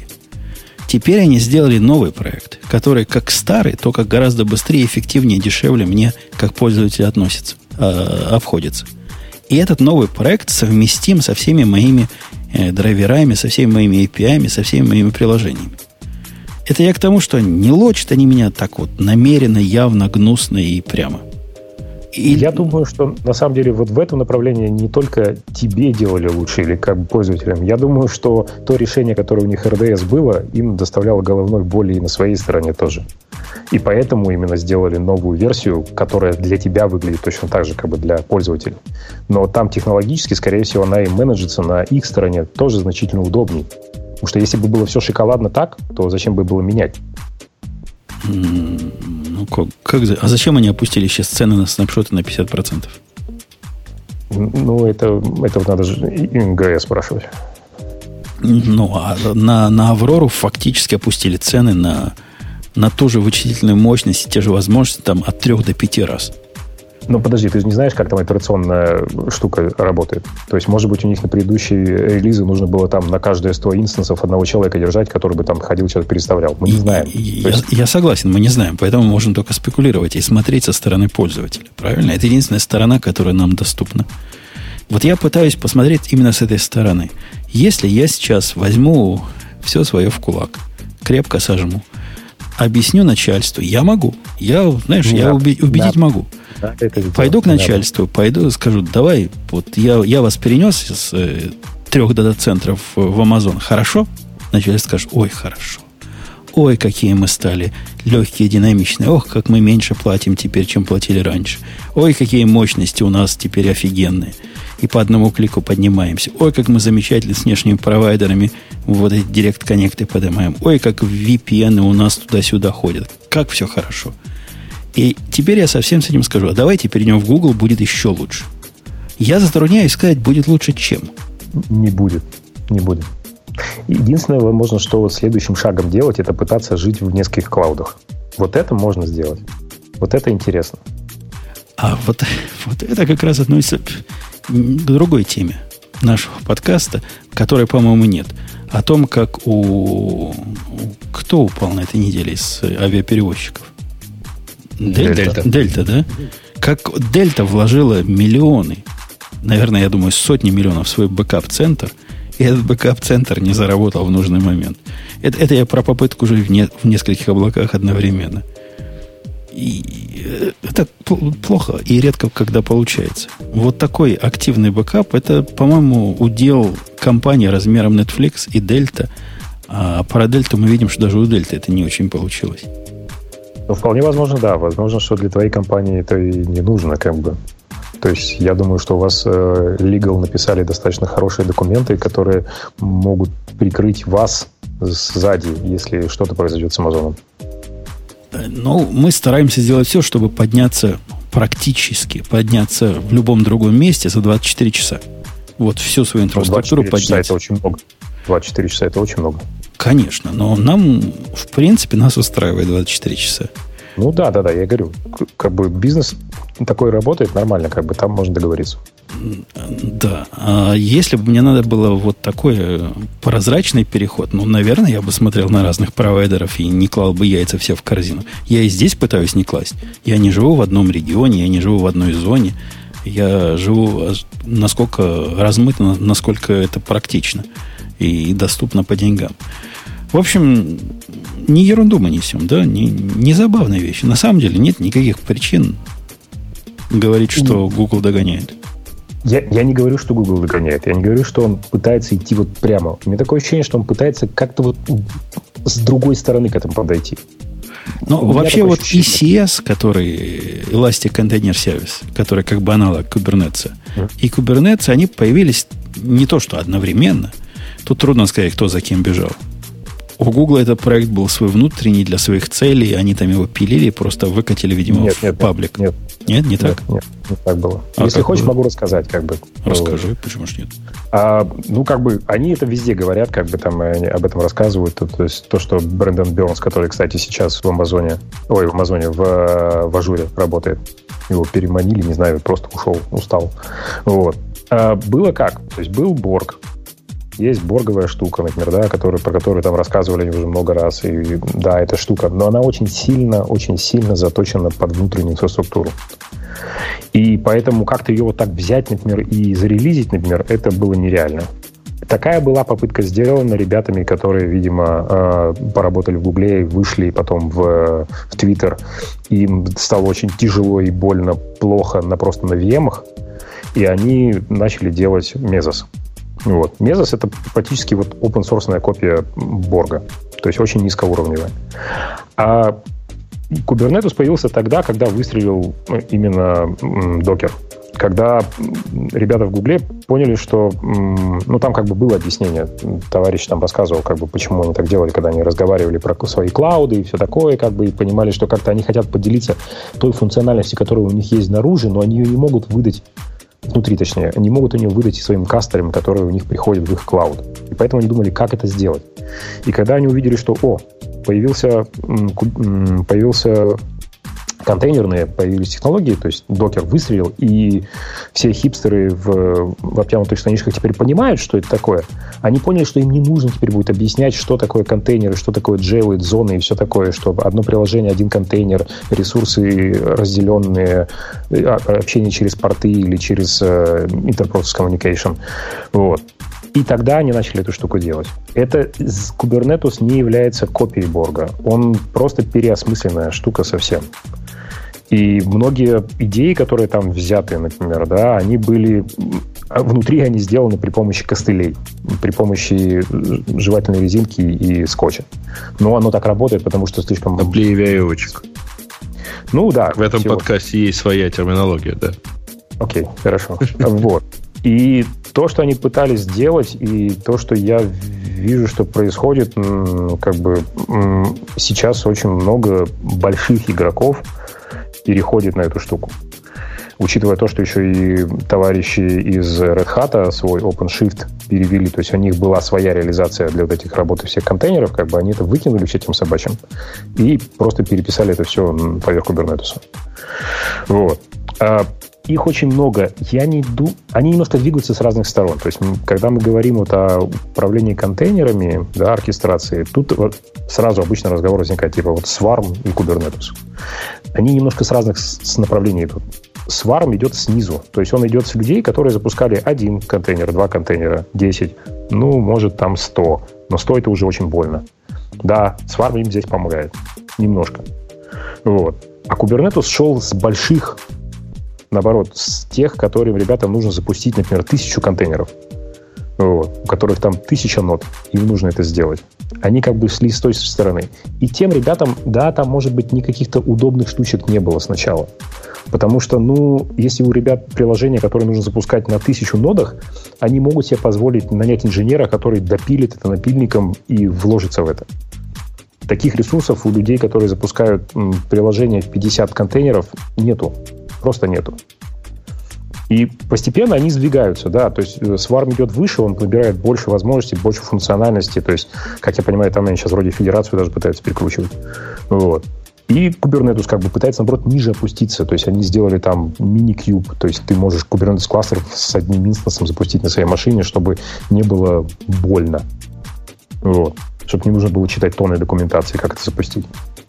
Очень интересное время наступает посмотреть на это все дело. Ну, может быть. Но это не совсем с разных сторон. Ты говоришь, они просто на разных нацелены.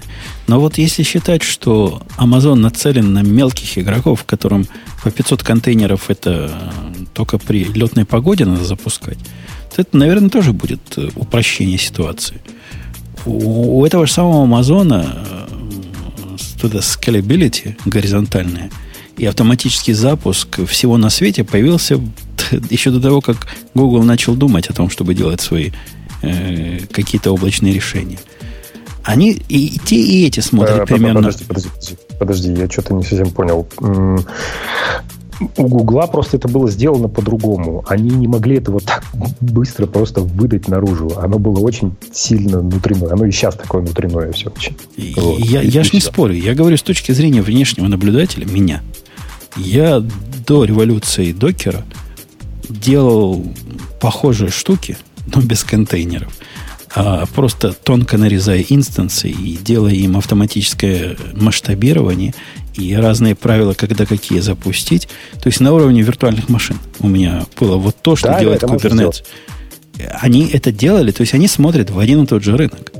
Они хотят э, захватить оба тех самых вкусных заказчиков, которым надо э, десятки тысяч контейнеров, по большому счету, запускать, а, а не 150.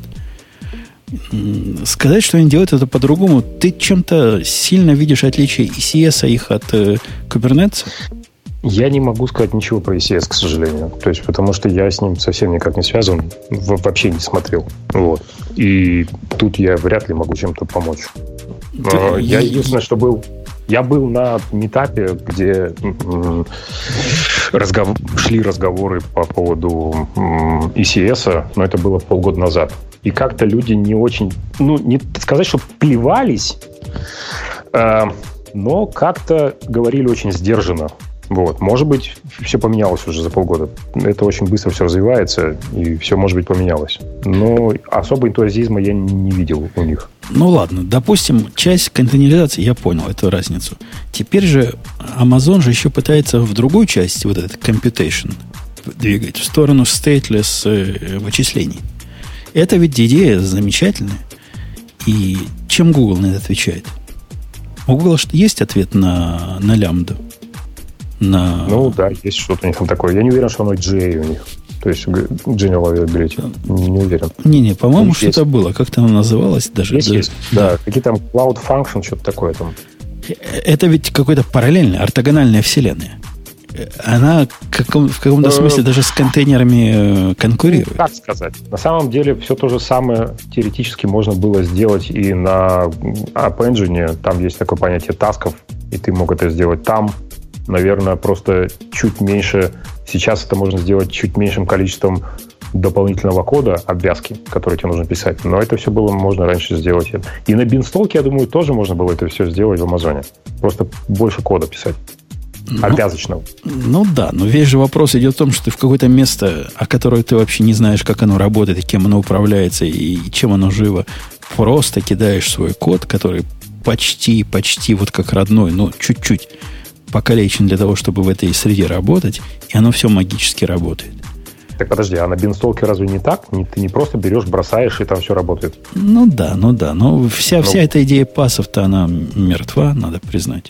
Это такое, ну, такое новое, новое возвращение мертвецов живых. То ну, есть наверное, эта идея да, уже есть... умерла, а теперь она вот в таком виде возвращается, причем вид довольно интересный. Ну, такие маленькие, быстрые мертвецы. Маленькие, быстрые и очень недолго живущие. Э, окей, ну, запинали мы эту тему. Запинали по самой не могу. Предлагаю перейти к следующей, если не будет возражений. Грей, Ксюша, не возражение. Критик, не будет. Критик, что, выбрать? Критика, критика оставлю с нами. Я, Может, я он что умного скажет. Хорошо, да. да. Давайте вот эту вот тему. Ух На ты, самом ты деле. Прямо, мы же хотим. Ты прямо умеешь выбирать. Ты хочешь, чтобы Ксюша и дальше молчала? То есть тебе, тебе настолько Нет, в кайф, настолько в кайф шовинизм мужской. Вернулась. Ксюша, Тема рас... на самом деле про то, что... Про что? Ты замолчал? Или это отвалился? Пока он отвалился. Ксюша, расскажи мне, как вы до жизни такой дошли? Что стали против всего мира, против вот этих 500 миллионов пользователей, которые блоками пользуются, воевать? Что это такое? Что это было? Ксюш, не молчи. Ну, как ты знаешь, я не могу тут ничего комментировать, так что пусть Грей расскажет, ну или ты расскажи. Или мы можем просто про adblock и поговорить. Не-не, погоди, погоди, не сливай воду. Грей, ты с нами? Ты вернулся? Да я, в общем, не пропадал, кажется, никуда. Ты как-то отключился. Э, расскажи, Грей, как Facebook опозорился на весь мир? Как он против, э, против ветра стал, против ветра я, пошел нужду Я сказал, что тут он прямо опозорился. А, значит, Facebook на этой неделе заявил, что он выкатывает технологическое решение, которое обойдет любое, ну, любой adblock. В ответ на что Adblock Plus объявил, ну, типа, это, и эта новость у нас есть в списке, про то, что да нет, вот мы нашли способ заблокировать вашу рекламу опять. При этом, так сказать, можно пользоваться социальной сетью дальше. А, чего нету в нашей теме, это то, что через несколько часов, по-моему, после сообщения от AdBlock, Facebook, э, во-первых, продемонстрировал, как AdBlock Plus блокирует не только рекламу, но и вполне себе легитимный оригинальный контент на Фейсбуке. И опять-таки, так сказать, обошел AdBlock опять. А у, вот. меня, у меня для вас, дорогие мои, чтобы вот я вижу, как Ксюша напряглась, чтобы снизить напряжение. Ксюша, расслабься. У меня есть история из жизни. Есть такой, такой заказчик у нас, не заказчик, а партнер. Не партнер даже, а халявщик, который позволил себе странное. Зайду сдалека. Есть тут разные документы, которые управляют э, тем, что всякая публичная компания, а особенно компания, которая крутит ваши деньги, должна предоставлять наружу. Они должны разные особые отчеты предоставлять, и прямо регулятор говорит, как отчет должен выглядеть, где он должен лежать, как к нему доступаться, все это. И часть нашего бизнеса завязана на то, что мы можем пойти эти отчеты взять, как-то к себе засосать, как-то обработать интеллектуально, что-то там показать, расширить своими данными и вся прочее. В общем, доступность этих данных для нас важна. И вот появился один, такой же умный, как вы, Ксюша. И я прям посмотрел, что они сделали.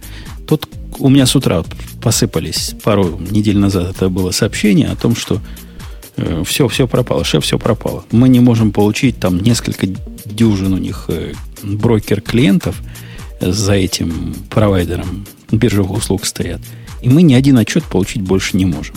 Вот вообще ни один. Я пошел посмотреть, что ж там за, за новые технологии такие.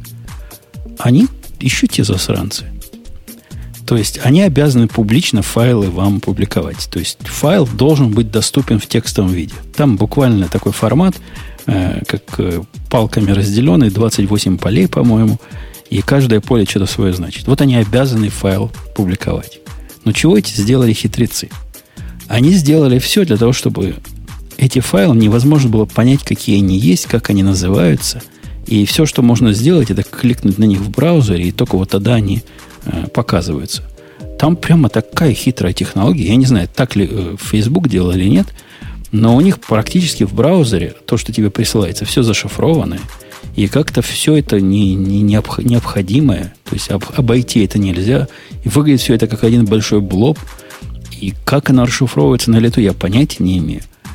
Но у нас на это нашелся простой нетехнический ответ. Грей, догадайся, какой. Ну, перестать парсить вообще все это зашифрованное. Так гораздо... Китайцы попросили.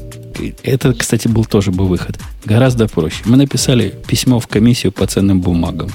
Сказали, вот эти козлы явно и прямо нарушают ваше постановление. А там в постановлении писалось в 90, по-моему, втором году или 93-м вот это правило – и тогда других мест, кроме FTP, не было. Там написано, отчет должен лежать на FTP. Мы говорим, где FTP? Покажите FTP. FTP нету, нарушают. Как миленькие за неделю убрали все эти глупости. Вот она сила административного ресурса. А вы говорите в Фейсбуке и блоки. Так надо с ними разбираться. Подожди, Жень, а, а можно вопрос технический? Я правильно понял, что это ваша какая-то штука тянула оттуда файлы? Ну да, наша штука отходила а, туда раз в месяц, тянула файлы. А почему так получилось, что как бы вам пользователи сообщили, а не мониторинг об этом сказал? Не, мониторинг, я не сказал, что пользователи сообщили. Мониторинг упал а, две недели назад и начал кричать, что файлы с нулевым количеством записей. Просто много всего красного было. Мониторинг упал, Но... упал. Значит, э, в истории про Facebook и AdBlock Plus надо понимать, что с одной стороны, значит, э, Facebook борется, разумеется, за деньги, потому что э, количество пользователей от блока на разных рынках, там, в зависимости, то есть от страны и так далее, колеблется от 15 до 30 процентов. И это, в общем, действительно деньги, потому что это реклама, которую надо показывать э, тем или иным пользователям. Вот. А с другой стороны, напомню, что от Блок Плюс это ровно те ребята, которые за деньги вас убирают из своего блоклиста. Вот. И еще э, норовят показывать свою рекламу вместо той рекламы, которую вырезают. То есть там все не так хорошо с точки зрения этической, потому что неизвестно, что в итоге бы от Блок Плюс начал бы показывать в интерфейсе Фейсбука. Ну, погоди, вот. есть ты, ты, ты зря вот на сторону Фейсбука так резко стал. Ты ж не Ксюша, ну расслабься тоже. Есть же такие... Я, блок... Э, я тебе позволю напомнить, что реклама на сайте Radio T тоже вырезается от блоком при желании. Ну, так все наши честные пользователи давно добавили нас уже в Exclusion. Конечно. А, хотя скоро, ага. скоро это и не нужно будет. Потому что там у тебя она запендюрена на флеше твоя реклама, Грей. Как ты там флеш зачем-то прикрутил? А у хрома скоро флеш, флеша не будет, так что никто нашу рекламу и так не увидит. Не, ну у Chrome Flash, конечно же, продолжит быть. Я думаю, что ты тут прочитал немножко другую новость про то, что Google э, станет блокировать э, не, невидимый флеш-контент. Это в основном флеш-куки. Я, я как слово флеш слышу, у меня сразу мозг отключается, я иду жену пугать. за пистолет, это понятно. Я, я иду пугать жену, говорить ей, что скоро все твои вот эти игры, бродилки и всяческие прочие квесты перестанут работать, потому что Google выберет не, не, не, из твоего хромбука все это. Э, Жень, с флешом ситуация такая, что будет по умолчанию блокироваться невидимый флеш-контент в хромах. Это в основном флеш-куки. А с другой стороны, э, по умолчанию будет сначала пытаться найтись HTML5, а если его нету, ну тогда будет даваться, причем для определенного количества сайтов по умолчанию, а для остального по, по второму клику там будет запускаться флеш. Okay. Э, а для YouTube, ВКонтакте, Одноклассников, например, будет сделано исключение. будет запускаться. Да, там, там порядка десятка сайтов, и вот ВКонтакте с Одноклассниками там реально в глобальном списке присутствуют. Э, возвращаясь к AdBlock плюсам. Я вообще, вы знаете, мое отношение к AdBlock. Оно положительное скорее, чем отрицательное. Но в этом случае я считаю, что Facebook в своем праве. Все правильно сделали. Это борьба меча и орала. Их э, меч против этого Урала. Ну да. Если ты пишешь блокеры, то будь готов к тому, что крупные игроки станут с тобой Ну, это, плохо кстати, дружить. довольно популярная в последнее время ситуация. И я тоже, в общем, тут увлекался на своих проектах э, обходами adblock а. Э, и, ну, в общем, на самом деле сделать это несложно. Все adblock овые, все adblock и adblock, Adblock Plus, там, uBlock и так далее. Они все работают по очень простому принципу. Они, э, у них есть некий blacklist, где есть список э, либо шаблонов э, там скриптов, шаблонов имен скриптов, шаблонов адресов скриптов, которые надо заблокировать. А, либо там они просто блокируют там всякие разные JavaScript, ну, опять-таки, скорее всего, подпадающие под шаблоны. Слушай, Грей, у меня, у меня к тебе а, вопрос. Решение, сейчас, сейчас, решение с, с обходом от блоков очень простое. Просто не, не грузите рекламу JavaScript. Вопрос к тебе.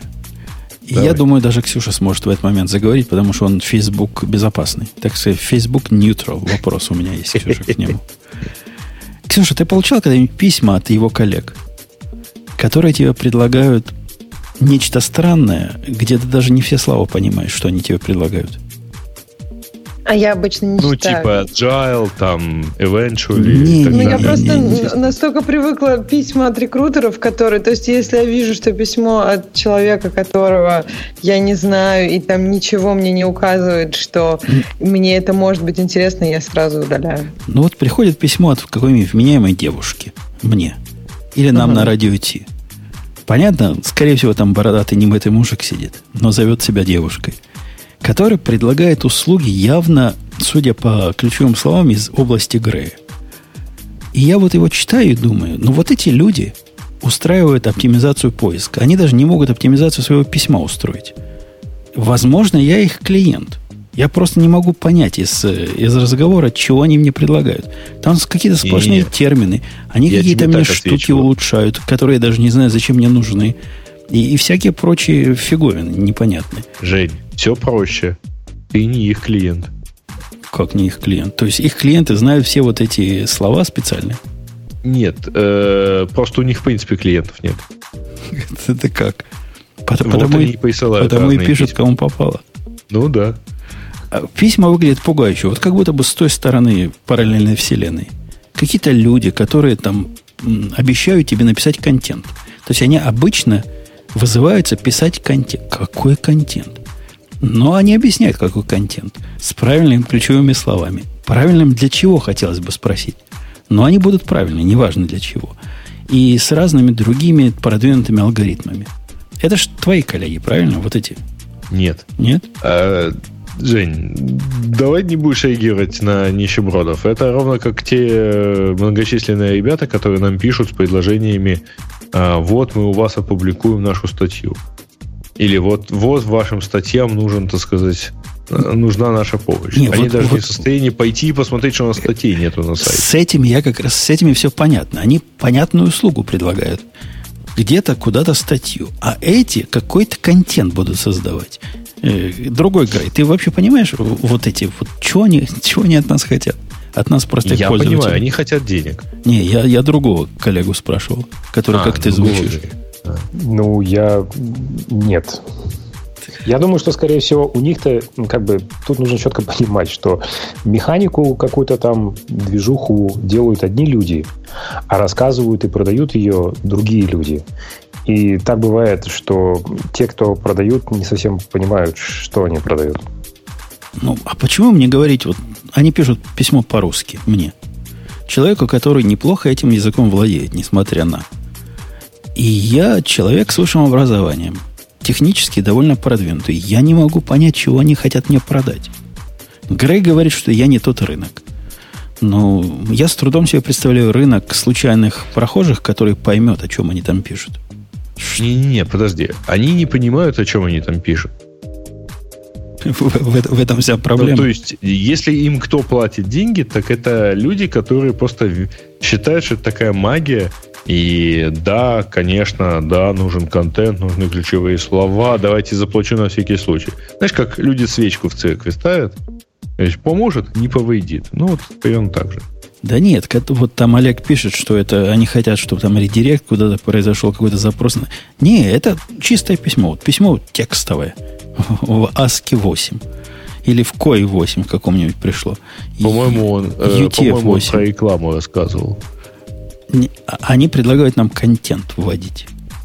Они для нас делают правильный контент. Тебя куда-то не туда унесло. Я ну, хотел ну, сказать про то, как блокировать рекламу в адблоках, а ну, точнее, как обходить блокировку рекламы. Ты черт с ней, ну, даже до Facebook не понимает, как ее обходить, как выяснилось. Не, обходить ее достаточно просто. На самом деле. Ну, я же говорю, просто надо рекламу размещать так, чтобы она вся рендерилась на стороне сервера. Чтобы ты получал, э, условно говоря, просто вот чистый контент. Ну, тогда же, как я понимаю, возникает ситуация того, что ты не можешь это все статически как-то делать. Ну, то есть, в смысле, ты, получается, статику делаешь, да, и тогда возникают проблемы с... А, нет, смотри, первое, ты проверяешь, э, блокируется ли... Первое, что ты делаешь, ты проверяешь, блокируется, ну, есть ли у человека adblock. Если у человека есть adblock, то ты э, одним э, JavaScript снимаешь все необходимые динамические параметры, а потом, э, ну, я не знаю, там, тебе баннерная крутилка выдает JSON ответ, и ты из него формируешь правильный ответ. Что-то ты как-то меня запутал. Какое-то у тебя непрограммистские объяснения. Но вот в конце концов у меня на, в браузер в мой пришел вот этот контент, который отрендерился как-то. Ну, и, ну. вот у нас страница на радио T отдается статически. И чем это помешает какому-то блоку убрать любой div или чего угодно с нашей страницы? Да элементарно. Значит, э, генери на стороне сервера э, рандомный div. Рандомный ID для дива. То есть вот ты, ты, ты реально считаешь, что для умного блокиратора вот это защита? А, нет, подожди. Ну, Умных блокираторов в этом месте не существует. Ну, почему не существует? Я вполне себе могу представить, какой-нибудь есть прокси, в котором можно написать правила или где-то откуда-то взять эти правила. Какое правило? Правило определения вредного контента не только исходя из того, как называется его diff или класс, а, например, из положения его в дереве. Какие у него папы и мамы были, какое их количество было. Ну, да, но можно миллион эвристик придумать. Э, можно, конечно, но это как раз вопрос того, что никто этого не будет делать, а для того, чтобы заблокировать один рандомный div на странице. Ну, подожди, подожди. Вот тут интересно люди говорят насчет того, чтобы нейронные сети к этому прикрутить. Но просто побаловаться интересно. Как бы ты сделал сеть, один раз ее научил, а потом просто используешь. Один раз ты ее чему научил? Научил обходить алгоритм этот.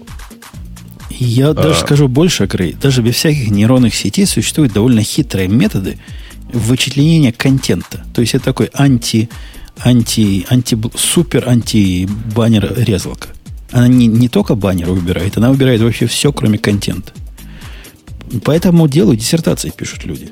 На, на практике все эти суперпарсеры ломаются, э, ну, например, если что-нибудь поменять в верстке. Да нифига подобного. Там есть десятки методов, как вычислять контент. И я знаком с некоторыми из них не понаслышке, они не такие тривиальные, как тебе кажется. Ну вот вообще, есть. вообще прямо есть Жень, сложные Жень, методы. А вот тут вопрос на самом деле как раз того самого противоборства, так сказать, снаряда и брони. А, безусловно, можно создать броню, которую не пробьет ни один снаряд. Только танк с такой броней не сдвинется с места. Я Это подо... раз. Я или, или, раз. или один танк будет стоить миллиард долларов, что в принципе равноценно. Ты просто не, не в состоянии произвести танк такой стоимости. Ну, а вот здесь интересный вопрос. Как бы в нашем-то мире танки делаются, копируются очень легко. И причем копируются практически и делаются бесплатно тем, что всем гуртом навалимся, каждый по детальке выточит и принесет в общую копилку. Ну? Так что мы, мы, танк, мы, мы ваш танк пробьем, Грей. Э, вряд ли. Потому что тебе эту нейронную сеть надо в каждом плагине каждого браузера э, реализовать. Ну, то есть плагин на каждом то, браузере. То зачем? Мы сделаем какое-нибудь распределенное такое решение, будет в облако ходить, спрашивать, как эту страницу правильно показать. Один раз вырежет из нее рекламу, всем остальным будет с вырезанной рекламой отдавать. Да И миллион в этот момент способов. страница меняется, потому что, ты же понимаешь, ты заранее сообщаешь все свои ходы противнику. Придумаем что-нибудь еще. Мне кажется, у тех, кто оралы тут делает, возможности больше, чем у тех, кто делает мечи. А, ну, ты э, значит, посмотри на, условно говоря, там, ближай, ну, последний финансовый, ну, не последний, там, в общем, самый свежий финансовый отчет Фейсбука, возьми от него процентов 20 там revenue, и сравни это с потенциалом open source от Block Plus, я думаю, что, в общем, Facebook в итоге сильно более мотивирован, чтобы это все дело победить. Ну, а правительство США еще сильнее мотивировано, чтобы поломать какой-нибудь алгоритм шиф- шифрования. И что? Манхэттенский а, нет, ну, проект будут новый не обязан, делать. Не, Facebook и Google никому не обязаны, а, извини, публиковать в определенном формате свою рекламу. Это я. Захотят, зашифруют все со страшной силой. Э, Кстати говоря, очень будет интересно, когда этим делом озаботится Google.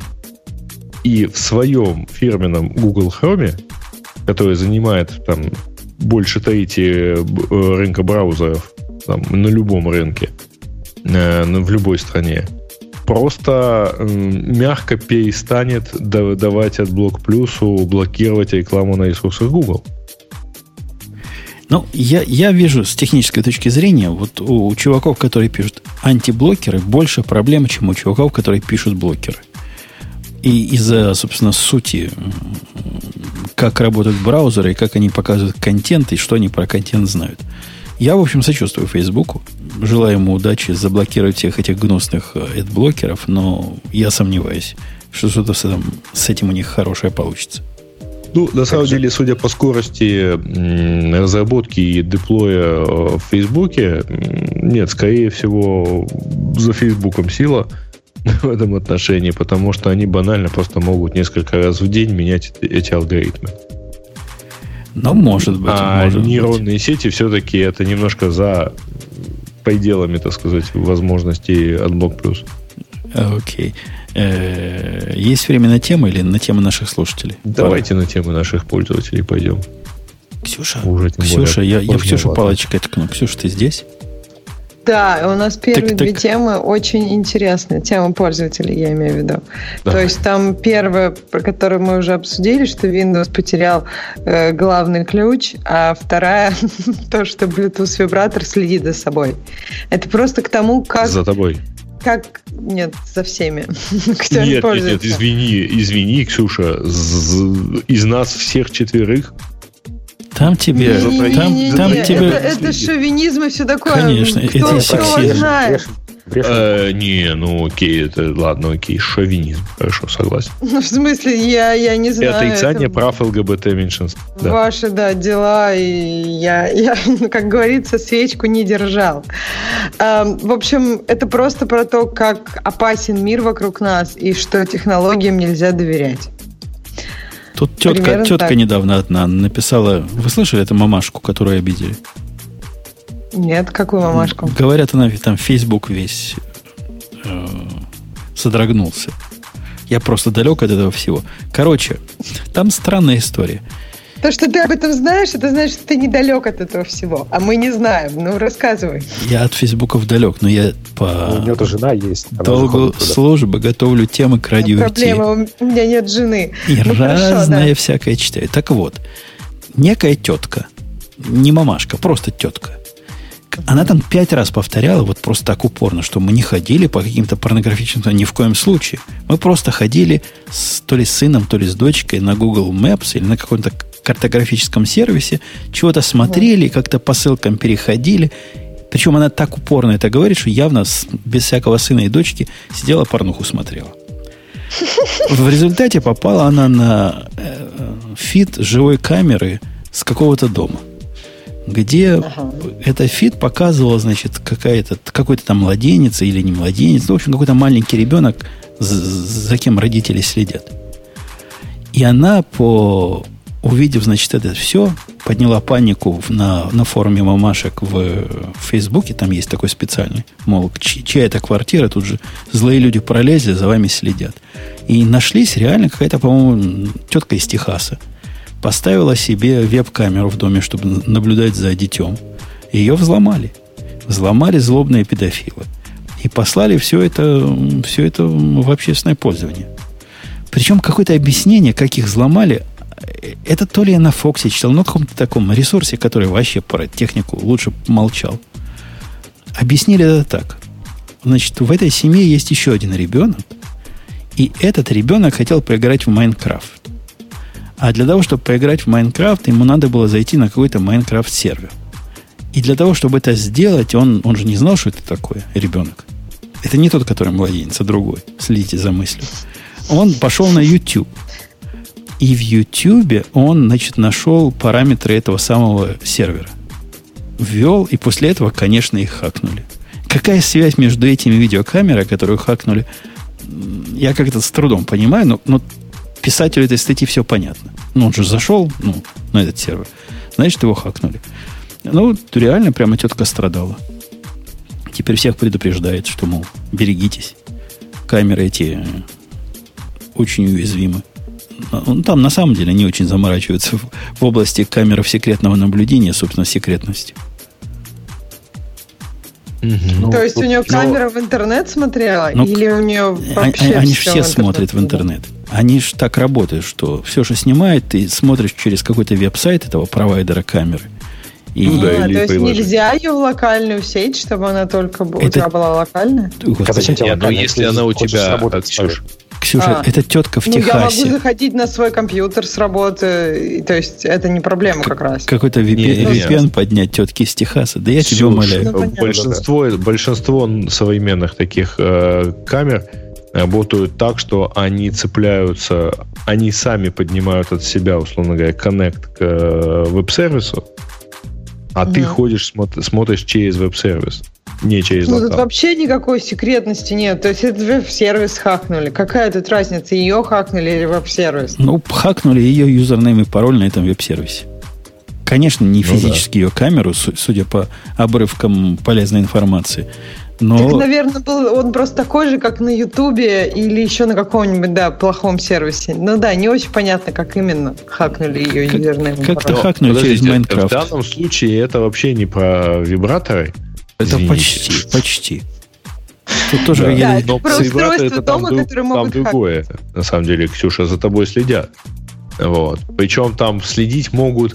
а, там на самом деле же интереснее. Они используют а, устаревший протокол YouTube, э, Bluetooth, извините.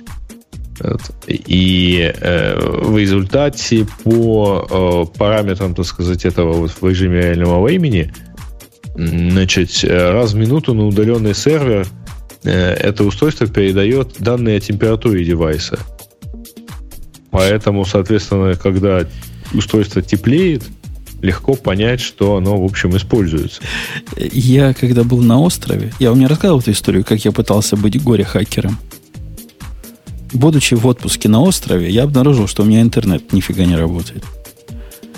С хозяевами связался, они, значит, обещали с провайдером. Провайдер говорит, ну, что, к среде сделаем.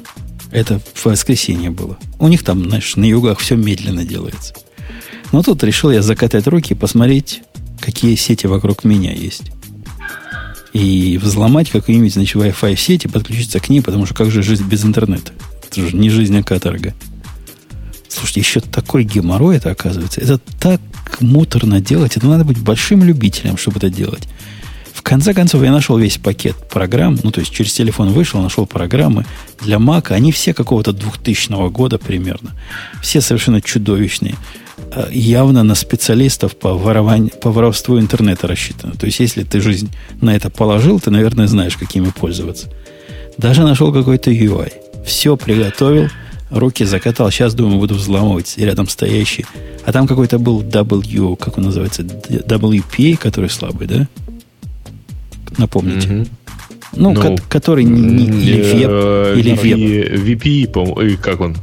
Ну, который раньше Э. был, короче. Не, не WPA, а... Веб. Да, напомните. В- Не, или веб это W. новый. Короче, вот этот. А, да-да-да, да, WEP. WEP. Закатал руки, сейчас, думаю, я их взломаю. И что вы думаете? Эти соседи ни разу в интернет не вышли, а мне же надо их пакеты какие-то прихватывать. Я как дурак готовился, расчехлял свою пушку. Правильно делают, люди занимаются на отдыхе, отдыхают. Ни разу. Ну, я вот сутки стоял, ждал, пока хоть что-нибудь от них. Веб Так написали. ты бы других соседей. Ну, А, а- а другие были правильные, которые не взламываемые. А, Слушай, в большинстве случаев, в подавляющем причем большинстве случаев, не надо ничего прослушивать. Надо попробовать э, дефолтные пароли. Да я попробовал. Я попробовал всех, до которых мог дотянуться. Как-то не- Подожди, Женя, а почему нельзя было просто прийти к ним и сказать, ребята, такая фигня, отдайте, можно подключиться?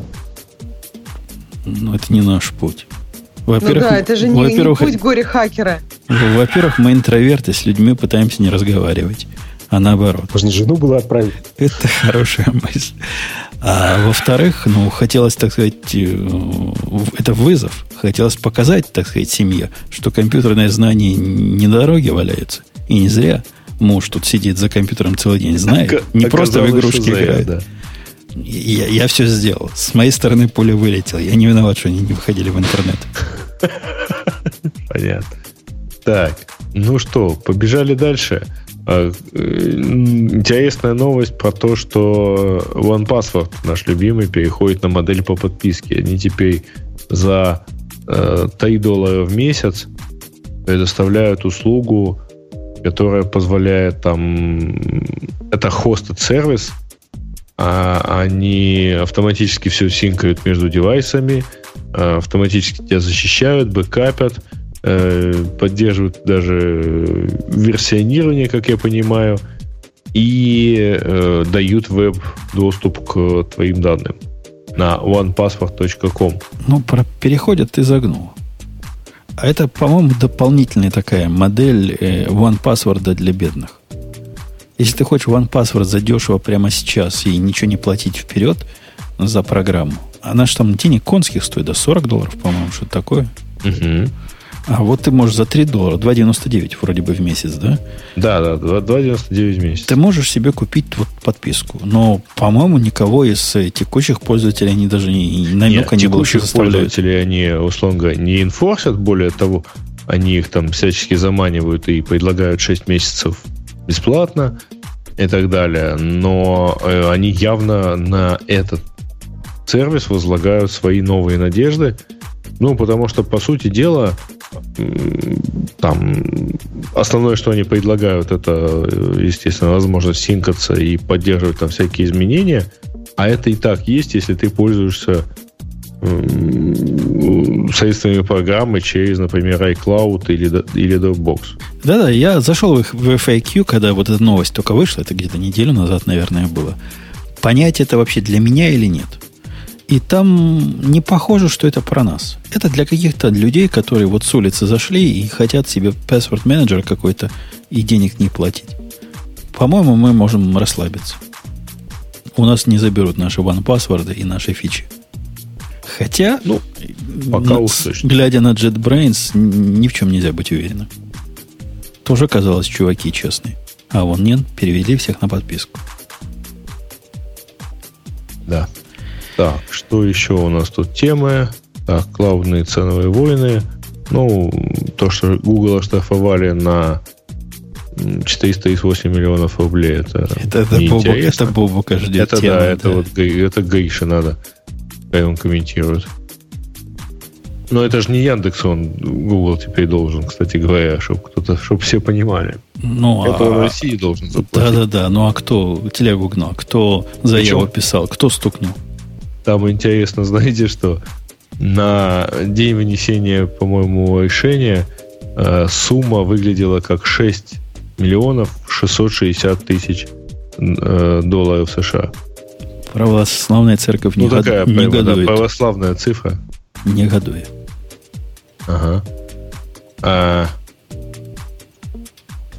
так. Э, Ксюша, тебя тут спрашивают Слушайте, ну, вопрос. Ну, кажется, все. Не, не, тут для Ксюши вопрос. Я не могу промолчать. Ксюша, это с нами? Ксюша. Конечно, да. Я просто не видела вопрос. Вопрос для тебя. А расскажите вообще, что вы думаете про новый расцвет Lisp? А, да, я видела, да, это в темах наших пользователей. Ну, я думаю, что это классно. Мне кажется, нам нужно всем обратно на Lisp, потому что мы как-то уже со всеми этими новомодными языками стали счастливыми и вообще не знаем жизни. Ты хочешь обратно на Lisp? Ты понимаешь, у меня, у меня сложное отношение к этому, ко всему. У меня есть коллега, который прямо сильный фанат Clojure. Но при этом mm-hmm. он, он, конечно, ненормальный, как все мы. Но при этом человек разумный говорит, я так Clojure люблю, так люблю, но продакшн код на этом писать никогда не буду. И у нас а есть... что он на нем пишет? Он какие-то свои пэт-проекты пишет, у него какой-то свой игровой сервер есть, что-то он там такое ваяет. Вот это он для души пишет. Он для души даже на .NET пишет. Что, собственно, само по себе странно. Человек, человека, который да. пишет на Java для, для работы и для жизни. И поэтому при этом весь такой спринговый, интерпрайзный вышел весь из банков. Но у нас есть один большой сервис, огромный, на Лиспе написанный. И этот сервис, при том, что он говорят, специалисты написано прекрасно, ненавидят все.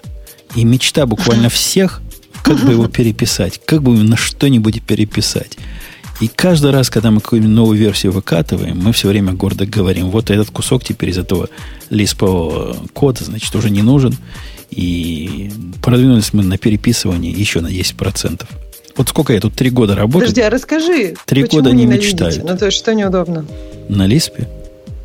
Да.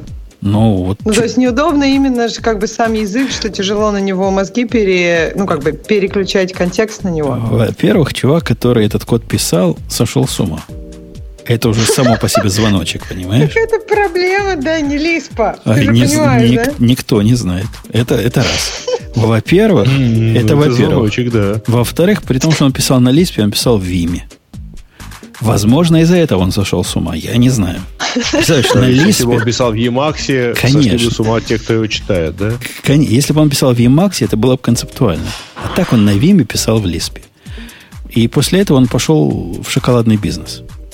Реально перешел в бизнес изготовления своего собственного шоколада.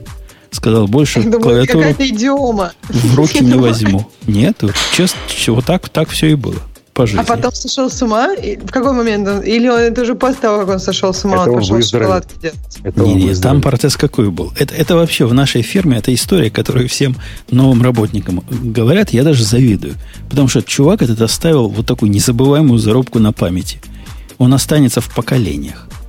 Про этого, про него рассказывают всем. Как он, значит, сначала сидел тихий-тихий, писал код на Лиспе. Нет, сначала он не писал код, он писал на Java. Но от этого чернел лицом каждый день и грустнел и грустнел. А поскольку он ростом почти 7 футов был, ну это 2 метра, с ним спорить никто не решался. Здоровый такой коняк. Это раз. Во-вторых, он какой-то умный был. То есть так умно говорил. Ну, вообще, красавец. В конце концов, он убедил всех, что разрешите мне писать на лиспе, вот я буду свое писать и буду счастлив, и не буду больше чернеть лицом. Ему разрешили. И что вы думаете? Только началось после этого. Потому что через год писания на Лиспе он решил, что он так много и замечательно написал. Он вызвал нашего начальника на личную беседу и предложил ему всех уволить, других программистов, потому что они на Лиспе не пишут, а нанять новых и все это на Лиспе переписать, а его поставить над ними на всеми директором. При этом был абсолютно уверен, что его предложение будет бизнесом воспринято просто с радостью, потому что оно, видите ли, адресует технические долги – это, Ксюша, я тебе как самый молодой в нашей студии скажу. Худшее, что можешь в переговорах с бизнесом делать, это вот эти технические долги упоминать. Но все, после этого ему одна дорога осталась. В шоколадный бизнес. А кот его с нами до сих пор. Подожди, да. а где между этим сошел с ума? Ну, вот в тот момент, когда он решил, что весь мир должен только на Лиспе жить. То вот, это значит, что он сошел с ума? Ну, ты представляешь, есть компания, у которой продукты написаны на, ну, в основном на Java. А его маленький кусочек относительно, его кусочек вообще с вебом связан, что ты понимала. Его брали как веб-мастера. Он написал какие-то штуки, контроллеры, какая-то такой, ну, в общем, мелочи разные. Он написал это на Lisp и решил, что все остальное теперь надо все переписать, все уже пять лет до него писали. Потому что оно, значит, обросло техническим долгом. Нет, ну, людей, есть люди такие мечтатели, им просто говорят, пиши дальше, и все, этот твой босс потратил на этот разговор там 10 минут. Не, не, он, он ультиматум, я... он ультиматум сказал. А, либо либо, либо делаешь меня директором, и я начинаю разгоняю всех этих твоих бездельников угу. и организую как надо, либо попробуй либо выжить что? без меня. А, ну, в общем, нет, ну если это ультиматум, это понятно, чем этот ультиматум заканчивается. Ну да освободилось рабочее место, на которое я пришел.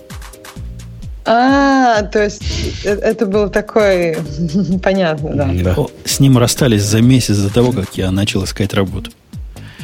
Давайте на этой замечательной ноте и того этого. Да, сегодня целых две истории жизни вы от меня получили. Это определенный даже перебор.